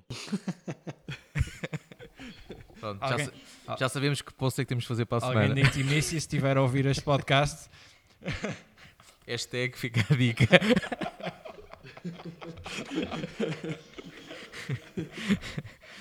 É mas, é, mas é um bocado isso. Mas a realidade, é- e nós agora falamos desta brincadeira da hashtag, mas atualmente é, é assim que as coisas funcionam muito. Não é? Qualquer coisa que tu referencies, eh, falas e metes a marca, falas da marca e metes a hashtag da marca, com a esperança de que a marca eh, faça alguma coisa. Que, que a Se marca assim fosse, cerveja, né? tem a falar é mais vezes. É, é. É, mas o, o mercado Aliás, comercial vamos, está vamos tá a fazer virar uma para pausa aqui, ó. E vamos dizer assim, ó. É, se alguém da Canon, da Nikon, da Leica, da Fuji estiver ouvindo, mandem um, um equipamento aqui pro arquivo RAW. Sim, pro podem, podem enviar contacto. pa- a gente, para a malta do Arquivo RAW Isso, a ou gente- então para, para, a prova, para a prova de a contacto. gente A gente também aceitamos. aqui, pode mandar. O João Paulo, o João, Paulo, o João Paulo quer trocar para uma Sony, por isso, é, se quiserem Canon, enviar a Canon, eu nova, estou a pensar a mudar de marca, a nova vejam lá. Sony, que só falta, lá. só falta fazer eh, tostas mistas eh, E acho que vai e fazer. tirar, a- Eh, tirar a mar- a cerveja à pressão. A Mark 6 já vai tirar tostas Já mistas e, e cerveja. Já me disseram, ouvi dizer. É um punho especial que eles vão desenvolver para fazer isso. Até para a porta-copo. A nova Nikon vem com porta-copo. Que é, que, é o, que é o modelo para o fotojornalista que está muitas horas ali a passar Qual é- fome. Qual é a vossa, a vossa opinião, a opinião em relação a esta nova, a nova Canon, a nova Sony, Sony. que tem, tem um sensor enorme? 61 megapixels. Eu não estou a ver ninguém, para além da, da área de publicidade de outdoors, que, que use aquilo. Eu não, não estou a ver finalidade. Para além disso e vídeo, não vejo outra finalidade para a existência daquela câmera. É, eu vi rapidamente Só só, o anúncio ali. Eu teve um amigo meu que me mandou o, vídeo da apresentação e tal. É, eu deixei salvo para ver com mais calma depois. Mas eu confesso muito que eu, eu, eu olho para ver a tecnologia que está vindo agregada e que provavelmente outras marcas vão acabar mimetizando isso de alguma forma. Mas eu não me fixo muito na Sony, por exemplo. É uma marca que eu não uso e que eu não tenho intenção, pelo menos tão rapidamente, de trocar é, meu equipamento. Eu uso Nikon é, tudo para Sony. É, a não ser, claro, que a Sony esteja ouvindo e resolva me mandar todo um equipamento completo.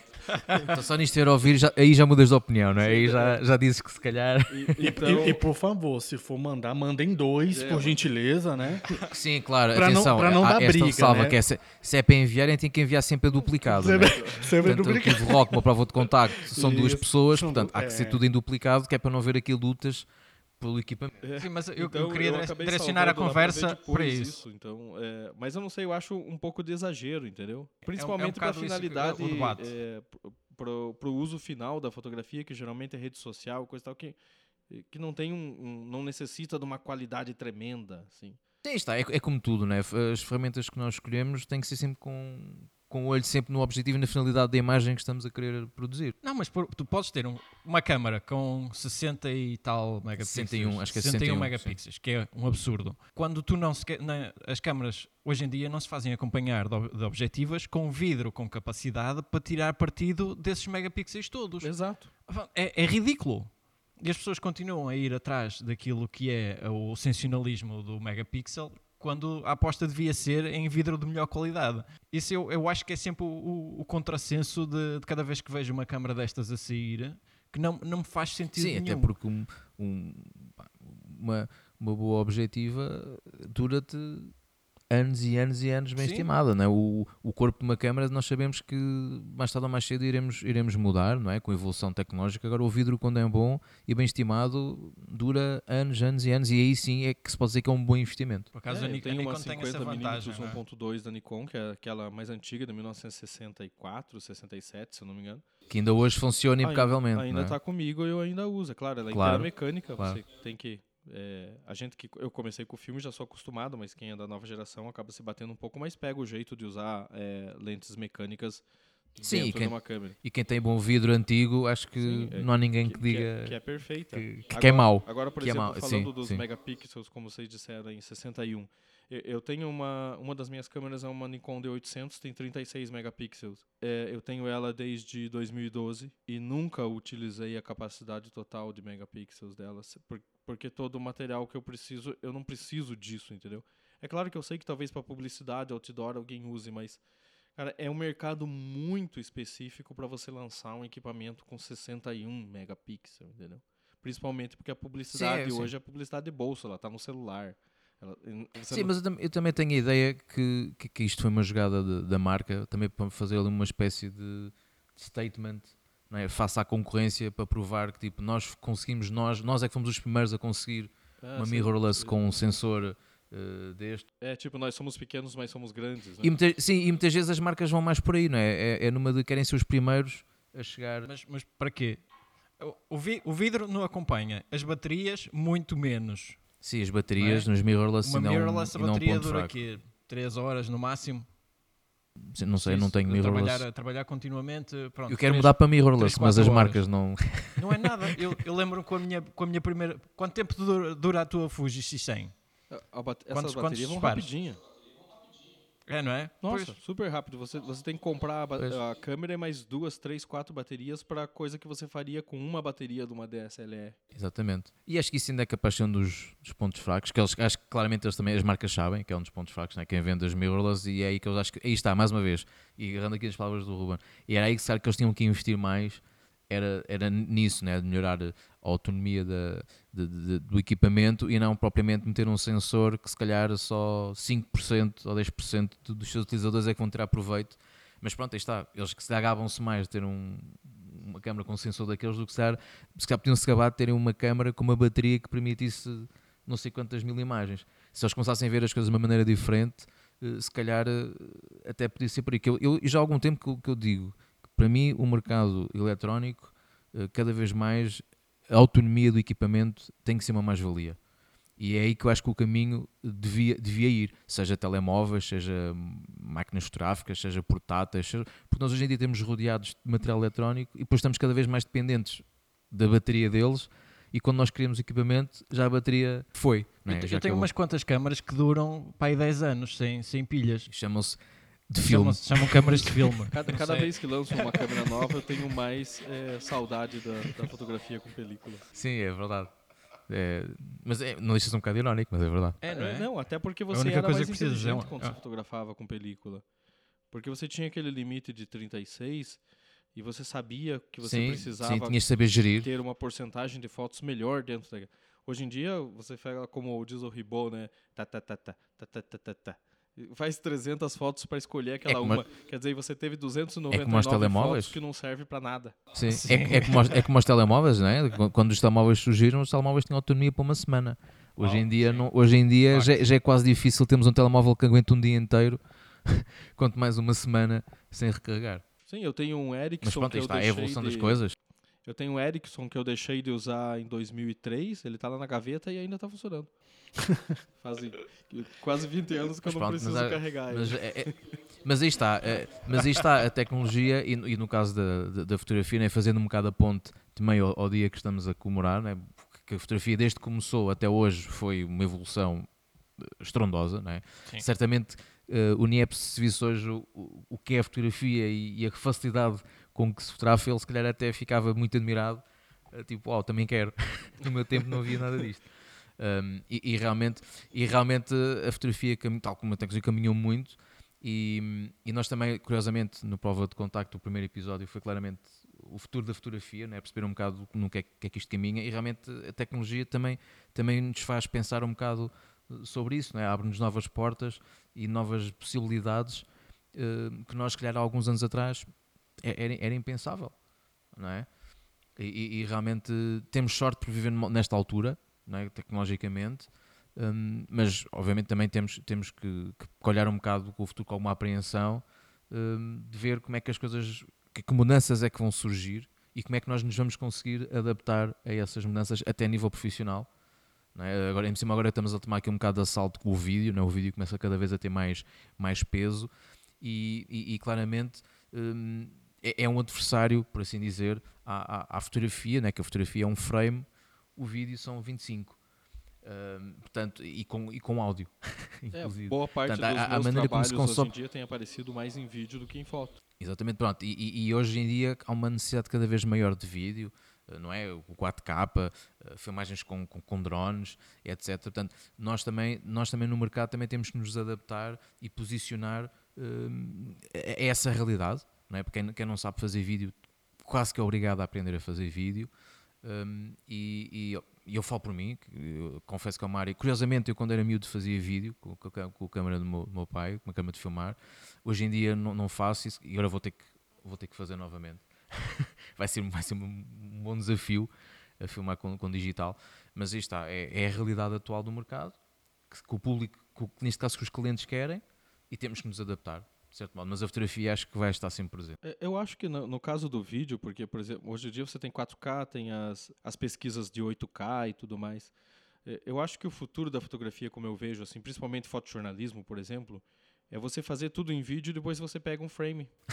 Porque você tem uma pois, qualidade tremenda lá.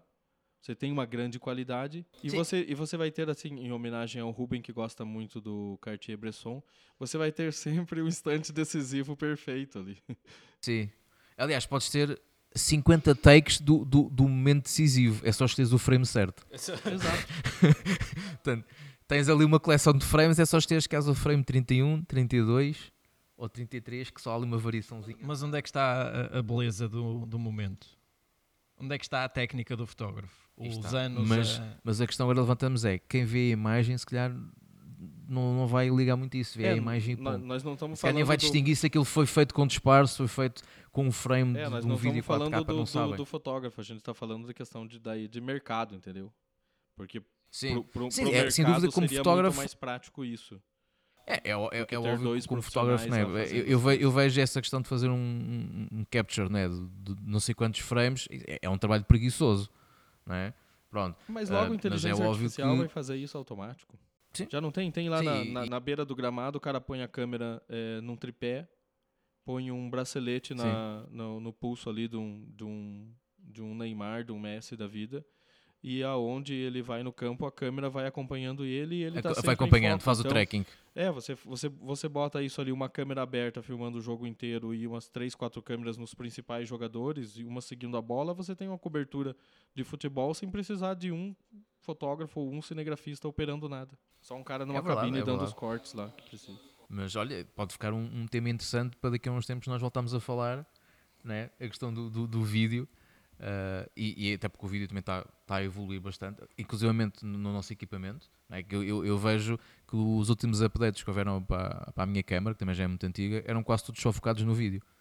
Exato. Ou seja, eu parece que tinha comprado uma câmera de filmar e não uma câmera fotográfica. Exato. Porque os updates de firmware era só vídeo, vídeo, vídeo, e vídeo, e vídeo, e vídeo. Então, mas, não, final, e, e, o fotógrafo, quero... principalmente o fotojornalista, ele precisa saber fazer vídeo hoje também. Porque você faz trabalhos mais completos. É, e, e, até um fotógrafo operando uma câmera de, de vídeo, operando um vídeo, fazendo um vídeo, é diferente de um cinegrafista fazendo um vídeo a linguagem é diferente, a forma de ver as coisas. É sim, é a linguagem é completamente distinta. Sim, sim. Então, sim. Pode-se contar, pode contar a mesma história de maneiras completamente. Exato, não, e até. Quase não diria opostas, porque a história é a mesma, mas de maneiras muito distintas. Né? A, a, forma como o profissional é formado também é. O fotógrafo vê as coisas diferente de um cinegrafista de televisão, por exemplo. E, Sim. e, e consegue sem dúvida, capturar sem de, de, uma forma diferente tudo aquilo, condensa mais a informação em menos é, frames de imagem. Eu fiz um curso no WordPress Photo Academy, um curso online um bom tempo atrás, acho que foi 2012, 2013, que era justamente isso, é videojornalismo para fotojornalistas. E o cara dizia assim, ah, eu prefiro muito mais pegar oito horas de filmagem de um fotógrafo do que duas horas de filmagem do cinegrafista, porque eu tenho muito menos trabalho para editar quando um fotógrafo faz o vídeo do que quando um cinegrafista. Claro, não estou falando mal dos cinegrafistas, é só são estilos diferentes de fazer o trabalho. São estilos, sim. É, mas é interessante. É interessante ter essa. Não, não me apanho, não me apanho no vídeo. Join the dark side of video. Não, nem Vou, vou morrer fotógrafo, não tem hipótese. Tá bem? Não, eu, eu, também eu, estou a dizer isso. Eu também sou fotógrafo e morro fotógrafo, mas eu, eu tenho que é, é, abrir um pouco mais o leque das coisas que eu faço. É, para mim é muito mais fácil hoje em dia vender um material para uma revista quando eu digo eu tenho texto, porque eu também faço texto e é importante, eu acho que os fotógrafos aprendam a escrever, para não ficar sempre como se fosse um apêndice de um repórter.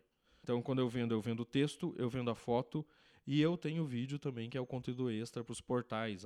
Tem a revista que vai publicar aquilo no papel e tem o vídeo, que é um, como se fosse um clipe ou um, um, uma entrevista separada. Então, é, eu acho que é, que é preciso, porque você consegue ampliar um pouco mais o seu mercado.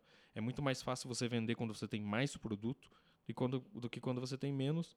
E, inclusive, o, o, o ganho econômico disso é maior do que quando você faz só a foto ou só a foto com texto. Não, o Ruben não, não queres acrescentar mais ainda nada não, à parte do vídeo. o, Ruben, o Ruben está muito adverso ao vídeo. A minha, não, a minha experiência com o vídeo foi, foi um bocado. Foi uma desilusão grande. Porque foi, foi uma reportagem muito extensa, fomos muito mal pagos pelas reportagens. o, o, o, trabalho foi enorme, era uma equipa de três pessoas a editar, mais a fazer legendagem. Não, não, não paga o trabalho que deu. E o, o vídeo para mim, ou, ou dedicava-me a 100% para o vídeo e estudava a 100% vídeo, ou não. Pelo menos opa, é, é, a minha opinião. Não, não, não tenho, não tenho as, as capacidades ainda para, para fazer esse tipo de, de serviço.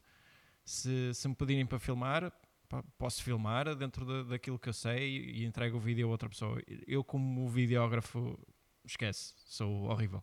Ah, mas sempre pode trabalhar em parceria, né? Você pega alguém que faça a parte do vídeo e você faz a outra parte e entrega um trabalho Sim. mais completo. Aliás, é o que cada vez mais se, se o ideal, vê, o ideal é, isso. É fazer uma é equipa, não é? Criar uma equipa. Sim, criar uma equipa, fotógrafos, videógrafos e pronto. E depois aí sim junta-se o trabalho todo mas eu acho, acho importante uhum. que você saiba pelo menos é, como funciona ou como fazer o básico, nem que seja para você poder cobrar daquela pessoa que você está contratando para fazer. Sim, sim, sim. Mas é, é, é, uma área, é uma área pertinente, porque aquilo que se está a ver é que as escolas estão a começar a apostar um pouco mais, sim, não é? Sim, sim, cada vez mais, porque até aí está, porque o, vídeo, eu, o vídeo está a começar a ter uma presença tão grande. A pergunta é o que é que vai acontecer à fotografia no futuro? Vai continuar. Eu acho que não, não, é, não é. O vídeo não vai. Isso faz quase aquela história quando foi do de, da televisão, quando veio televisão, que ia matar a rádio e não sei o quê, e, e claramente percebeu-se. É, como se me disseste que a fotografia poderá ter que, mudar em algumas coisas, poderá, poderá, ter que acontecer, como em tudo, as coisas vão evoluindo, mas acho que o vídeo não vai tirar a, a visibilidade do, da fotografia. Não, não tira. Não. Nunca, nunca. É uma, complementam-se, eu acho que é uma complementariedade. Não, enquanto porque tu o vídeo uh, precisas ter um suporte para consumir o vídeo, tu a fotografia imprimes isto está sempre ali. É, o consumo da não fotografia é muito mais rápido. Não, não, estás, não estás dependente de, de, da autonomia da bateria do dispositivo. Queres ver um vídeo, ah, dá para ficar com pouca bateria. Ou precisa é um exemplo, estou um bocado a brincar. Mas eu acho, eu acho que eu acho que a, eu acho que a, a fotografia vai sempre subsistir. Ah, sinceramente, não. Não, a fotografia pode eh, eh, aguentar no, no mercado, mas, mas eu acho que vai sofrer algumas mutações em termos de, de áreas. O fotojornalismo já estamos a ver que está a sofrer esta, esta alteração com, com a fusão das, da exigência dos, dos fotojornalistas a fazer as duas áreas. E eu acho que a fotografia vai ficar meramente para aquilo que é a publicidade e a moda, embora já se comece a ver muita publicidade feita agora só em vídeo de moda. Um, tudo que é catálogos, tudo que, que, seja mais fotografia artística, eu acho que vai ser mais por aí que a fotografia vai se, vai -se aguentar ao longo do tempo. Que se calhar os, os, muitos dos suportes que nós atualmente hoje temos, tipo, que ainda suportam fotografia, não é? Com o papel e tudo, daqui a uns anos aquelas revistas que são ecrãs uh, OLED dobráveis e tudo, no momento em que, em que o suporte em si físico vai mudar, aí sim, aí já faz mais sentido o vídeo, porque vais ter coisas, vais ter com, com coisas em movimento faz mais sentido para a publicidade, coisas em movimento têm muito mais impacto. Mas até lá, acho que a fotografia ainda vai ter o seu papel. Ainda tem o seu papel. Não... Mas aí está, tudo evolui. O vídeo também, ainda- agora, né, estávamos a falar aqui do 4K. Daqui, se calhar, a dois anos, o 4K é uma coisa quase já mal se fala, que já se fala no 8K. Portanto, depois, quando, quando se começar a falar do 8K, já se vai falar do, do 16K. Portanto, isto está sempre eh, a evoluir. Já não falas, já, já está aquele projeto do, do, da- do Neuralink. Não sei se vocês viram a apresentação disso. Não vi. Que o, como é que se chama? O, o fundador da Tesla, o. hum, não, o fundador da imp- do- dos veículos da Tesla, da SpaceX. Da, hum, pronto, agora está-me a falhar o nome. Que, o Elon Musk, é isso. É, o Musk. O Elon Musk eh, eh, falou, falou numa, numa apresentação, falou sobre um projeto que era o Neuralink, que eles diziam que já tinham a tecnologia desenvolvida, ao ponto que já estavam a preparar-se para fazer a primeira cirurgia. E o que é que era? Era um pequeno elemento tecnológico que era colocado atrás da orelha e que estava, através de cirurgia, com três pequenos cabos que estavam ligados a determinadas partes do cérebro. E o que é que isso ia permitir? Está ligado a uma rede 5G, já, e aceder a toda a informação do mundo numa fração de segundo. Agora, pensa que podes capturar vídeo com os teus olhos, podes fazer fotos com os teus olhos. Imagina que o futuro vai passar por aí, de deixarmos de depender de dispositivos móveis, deixarmos de depender de. Santa ideia, Pescas de os olhos e tiras uma fotografia. Imagina que o processo passa por ser tudo no teu cérebro. Imagina você ter o cérebro hackeado. Imagina estás a dormir e recebes um pop-up de um anúncio de, de pastilhas. Cara, isso é. isso notificações. é- é Estás a uma- e sabes não sei quantas notificações. Uma neuronet. Mas é, um, É. é. um, mas, é, mas é uma questão pertinente, né? que a evolução das coisas realmente vão levar a. não, deixa, não deixa de ser Tem, curioso. tem que- um, um que- quadrinho o da, caminho- da DC caminho Comics que se chamava DC 1 milhão, que era, se passava como se fosse um milhão de anos no futuro. Os super-heróis e todos lá, o, o Batman do futuro, o super-homem, que incrivelmente ainda estava vivo, é o mesmo super-homem, mas estava lá no futuro. E, e, e todo mundo era conectado é, pelo cérebro direto. É, no começo tinha um dispositivo assim e depois, porque isso se tornou comum, as gerações acabaram nascendo já conectadas umas com as outras. Então, Isso se chamava exatamente neuronet. Então, é, eu, eu gostei muito do Ruben ter tocado nesse assunto porque eu finalmente pude citar esse quadrinho que eu li em alguma conversa em um momento da minha vida, mas que é um futuro, é, se Pronto. você for ver, um E futuro uma nota, possível. isto não estava combinado. Isto não estava combinado. Não estava é? nada Não estava combinado, não. combinado. Não. É que é verdade, não estava combinado. Nada aqui tá momento combinado, geek não da tarde. Foi um momento geek. Ah, Eu acho assustador. Quem, quem só começou agora a ouvir o podcast vai pensar que isto é um podcast sobre ficção científica e não, isto é um podcast de fotografia. Mas eu, eu acho bem Hum. assustador essa questão aí de você ter bem é, uns cabinhos ligados no cérebro e capturar alguma foto pelos olhos mesmo. É, é assustador. Eu e o Melhor, a gente tinha conversado algum tempo atrás, falando sobre é, a internet das coisas, né? Que daqui uns dias você vai chegar em casa e vai falar assim, tipo, é, televisão, a televisão vai ligar, Não, isso já É. acontece. não, ele já acontece, mas assim, tipo, é, a tua casa vai conversar com você do tipo, Hamilton, Miléo, você tem um exame do coração daqui a três horas, então se prepare. É, é assustador, mas assim, é, a gente estava pensando também, analisando que já não é uma, uma tendência assim, meio que tipo surreal, né? Já não é algo que te assusta, né? Já Se não é algo que é- hoje, amanhã vai ter carro voador, você acredita. Você acredita. Como é, há, há de se acreditar também, a gente precisa pensar é, em acreditar que daqui a alguns anos realmente isso vai acontecer. Tipo, a gente não vai precisar de equipamento nenhum.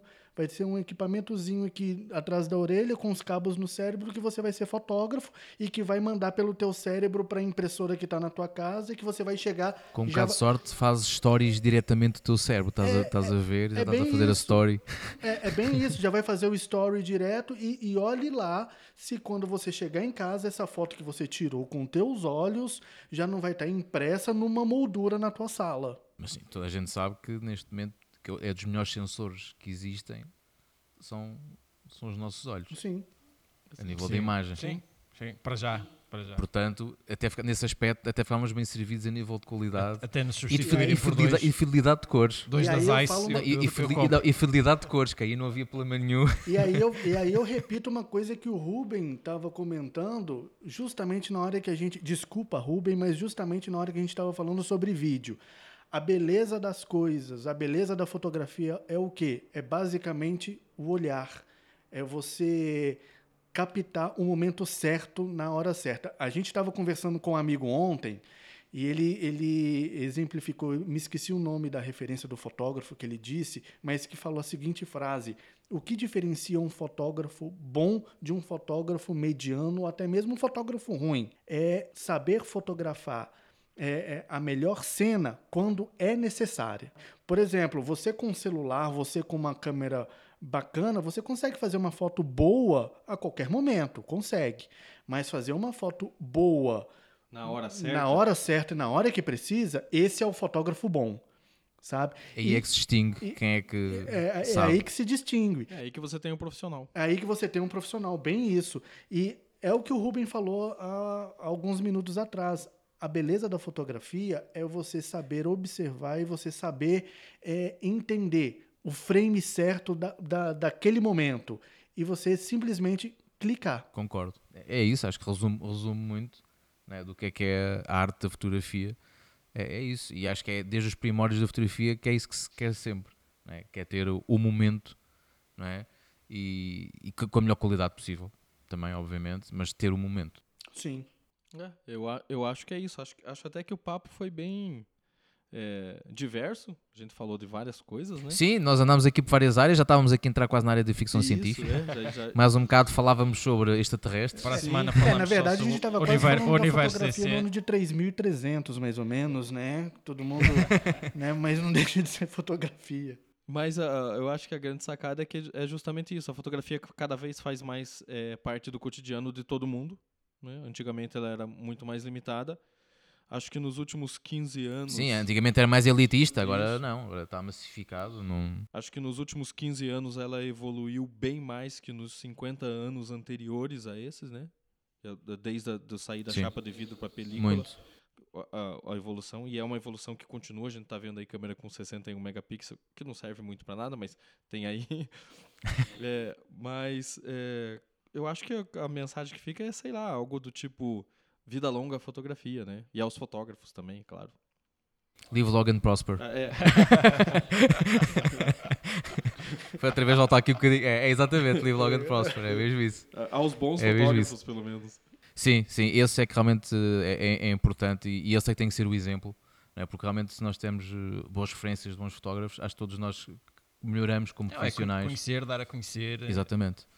Quando se descobre algo, quando se cria algo, E a partilha. partilhar. Exatamente, e acho que é- isso é, um- é algo que também liga os nossos dois podcasts, daí também haver este, este crossover hoje, né? que é, é nós debatermos e também partilharmos eh, ideias e con- conhecimentos e gerar, e gerar debate, não é? porque nós não temos todos que ter a mesma opinião, nem todos temos de estar sempre de acordo sobre as mesmas coisas, mas é importante que se fale das coisas Exato. não é? E, e acho que e é aí que acho que tanto, tanto vocês como nós que tentamos fazer esse, esse papel, não é? Que, é, que, é, que é debater e falar e que as pessoas partilhem e comentem.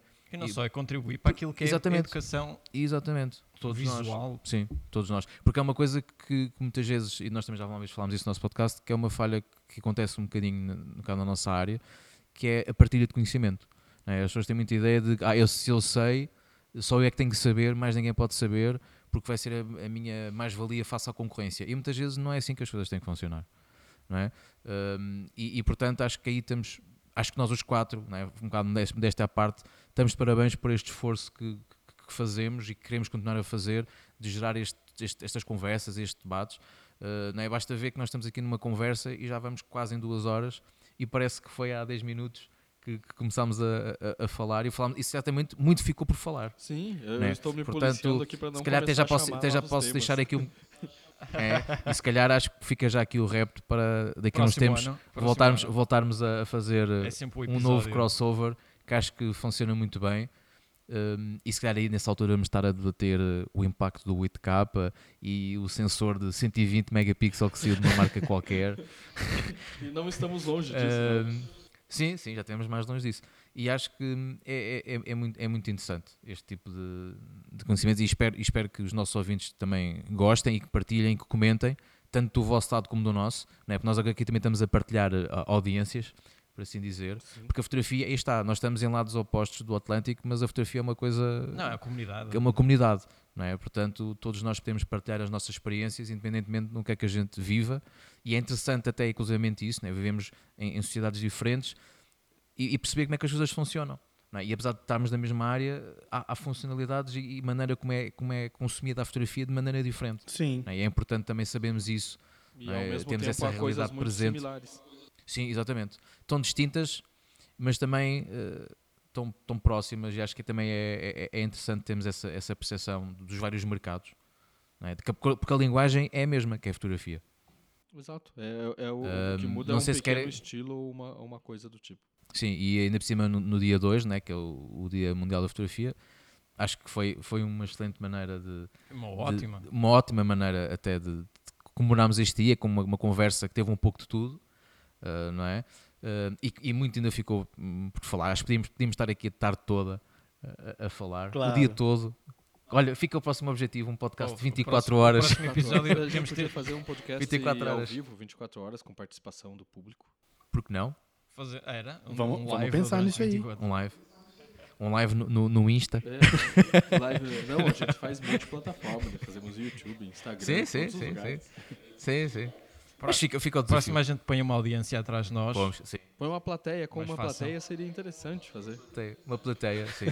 Pronto, é, é, é, é, conseguimos chegar a esse, a esse nível, vamos trabalhar nesse sentido, não é? Uh, e nunca sabe. Estamos aqui a brincar, mas nunca sabe, Ruben. Nunca sabe. Um nunca auditório sabe. no próximo. Um auditório, nunca sabe. Sim, pagando bem. Uh, mas para isso acontecer, mas para isso acontecer, quem nos está a ouvir tem que comentar, tem que partilhar, tem que participar, porque também é só assim é que todos nós também conseguimos eh, crescer. Sim, é? e convidamos ao, ambos os lados a deixar comentários e opiniões, sim, sim, sugestões, sim. temas, coisas que queiram falar. Ficou aqui, que... já, já aqui ficou aqui marcada esta, esta parceria da prova de contacto com a Crivo Uh, acho que tem, tem, também vai ter muitas pernas para andar que acho que é, é, é, muito interessante e espero que a gente possa repetir esta experiência em breve. Sim. Não acham? Com certeza. É, a gente está aqui, está disponível. É, o dia que vocês quiserem é, fazer mais, uma, mais um episódio desses, é só a gente adaptar o horário, que aqui a, a, parceria é constante com vocês aí e é só vocês chamarem e dizerem o dia e o horário que a gente está aqui. É, o microfone está sempre aberto. Está sempre falar aberto. de fotografia é coisa que a gente sempre sempre está disposto Sim. a fazer. Até, Estamos sempre dispostos, né? Olha, não é mais. O, o podcast aqui começou, me perguntaram, ah, pô, mas é, por que, que você vai fazer um podcast? Porque, né? Eu falei, cara, porque eu preciso falar sobre fotografia. Não tem ninguém fazendo, entendeu? Alguém tem que fazer. Não é para ser é, o melhor, não é para ser o dono da verdade, mas é para dar um start e começar a discutir mais aprofundada Exatamente. de fotografia. É ser um bocado ali a, fagulha, não é? Isso, do início, sim. de explotar ali o início. E que, isso e que isso pegue fogo e se incendeie em tudo, né? Mas no bom sentido. Sim, no bom sim, sim a, a, fagulha do conhecimento. Cara. Ora, aí está. Boa, boa, boa, analogia, fagulha do conhecimento. Gostei. Acho, acho que podemos começar a, a, fazer as nossas despedidas. Queremos agradecer-vos a vocês os dois por, eh, por sim, terem ligado nesta, nesta pequena brincadeira. E logo neste dia tão especial para todos nós. Especial, para todos Gostei nós. imenso desta conversa. Sim, foi uma experiência muito interessante. E mais uma vez, agradecer-vos e espero que a gente consiga repetir isto, que acho que é muito interessante né, trocamos estas ideias, estes temas que vão desde a fotografia à ficção científica e façam pela banda desenhada. Afinal, tudo também nos influencia, não é? A nossa, eh, a nossa imagem, o nosso trabalho é influenciado por tudo o que a gente vê e tudo o que a gente consome. Isso também é bom. Eh, e mais uma vez, muito obrigado pela vossa disponibilidade. Também já sabem que, para precisarem, a prova de contacto também está aí para, para apoiar aí o Crivo Raw. Já sabem. A gente que agradece o convite. É, foi, um, foi um prazer conversar com vocês aí. É, e para esse Dia Mundial da Fotografia, eu desejo a todos é, os fotógrafos muita luz e que essa data se repita muita e muita e muitas vezes aí, é, é com muito mais fomento desse mercado, dessa, dessa da fotografia em si, né? É, e eu queria aproveitar para agradecer vocês também de participar aqui no, no, no nosso episódio do, do Arquivo Hall. O microfone está sempre aberto, vocês são de casa. Obrigado. Em breve, quem sabe, nos, nos vemos mais pessoalmente. Vamos tentar fazer uma Seria, Quem seria muito sabe? interessante. Quem seria muito sabe? interessante. É, quem sabe alguma Quem sabe? aérea Até podemos já deixar aqui o. Já, já podemos deixar aqui o toque, se houver aqui uma, uma companhia aérea que queira patrocinar. A gente citou podemos alguma companhia alguma. aérea, não, né? Mas não, não temos, mas podem, se houver uma companhia mas aérea assim, que tipo, queira nos apoiar. A gente, a gente fala vamos- estamos companhia nessa. aérea, então são todas aí, tá? Então vocês podem Estamos ficar à nessa. vontade Sim, sim, estamos aí. nessa, vamos nessa. Então, Encontramos alguns nos isso, Açores. Muito obrigado pela participação. A conversa foi muito bacana, muito boa, como vocês disseram. Obrigado, nós. fotografia Obrigado.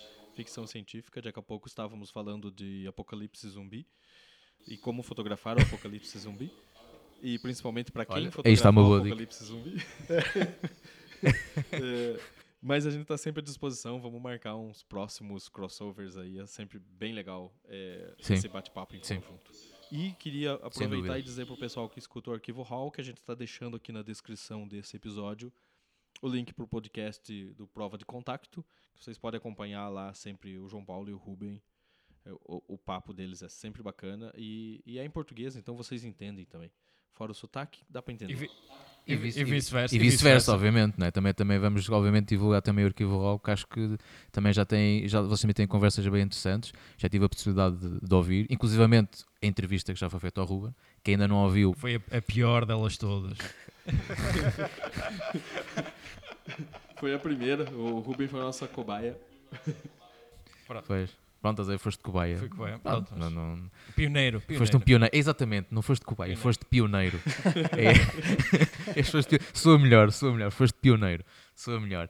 E, e pronto, fica aqui também a, a ressalva, também convidamos os nossos ouvintes a, a ouvirem o arquivo RAW, certamente também irão aprender muitas coisas, e eles também levantam questões muito pertinentes, e é isso que se pretende, é? É- é levantarmos estas questões, gerar debate, partilhar conhecimento, portanto, todos nós estamos aqui na mesma linha de raciocínio, com a mesma finalidade, e daí também este crossover fazer todo o sentido, Uh, não é? Ainda por cima no dia, no dia que se está a comemorar hoje. Uh, portanto, espero que todos tenham gostado Sim, é? e obrigado. e obrigado a todos por terem ouvido. E um abraço aí para o Brasil. E é isso. Até É a isso próxima. aí. Valeu, gente. Obrigado. Ah, Tchau. grande abraço. obrigado. Grande abraço.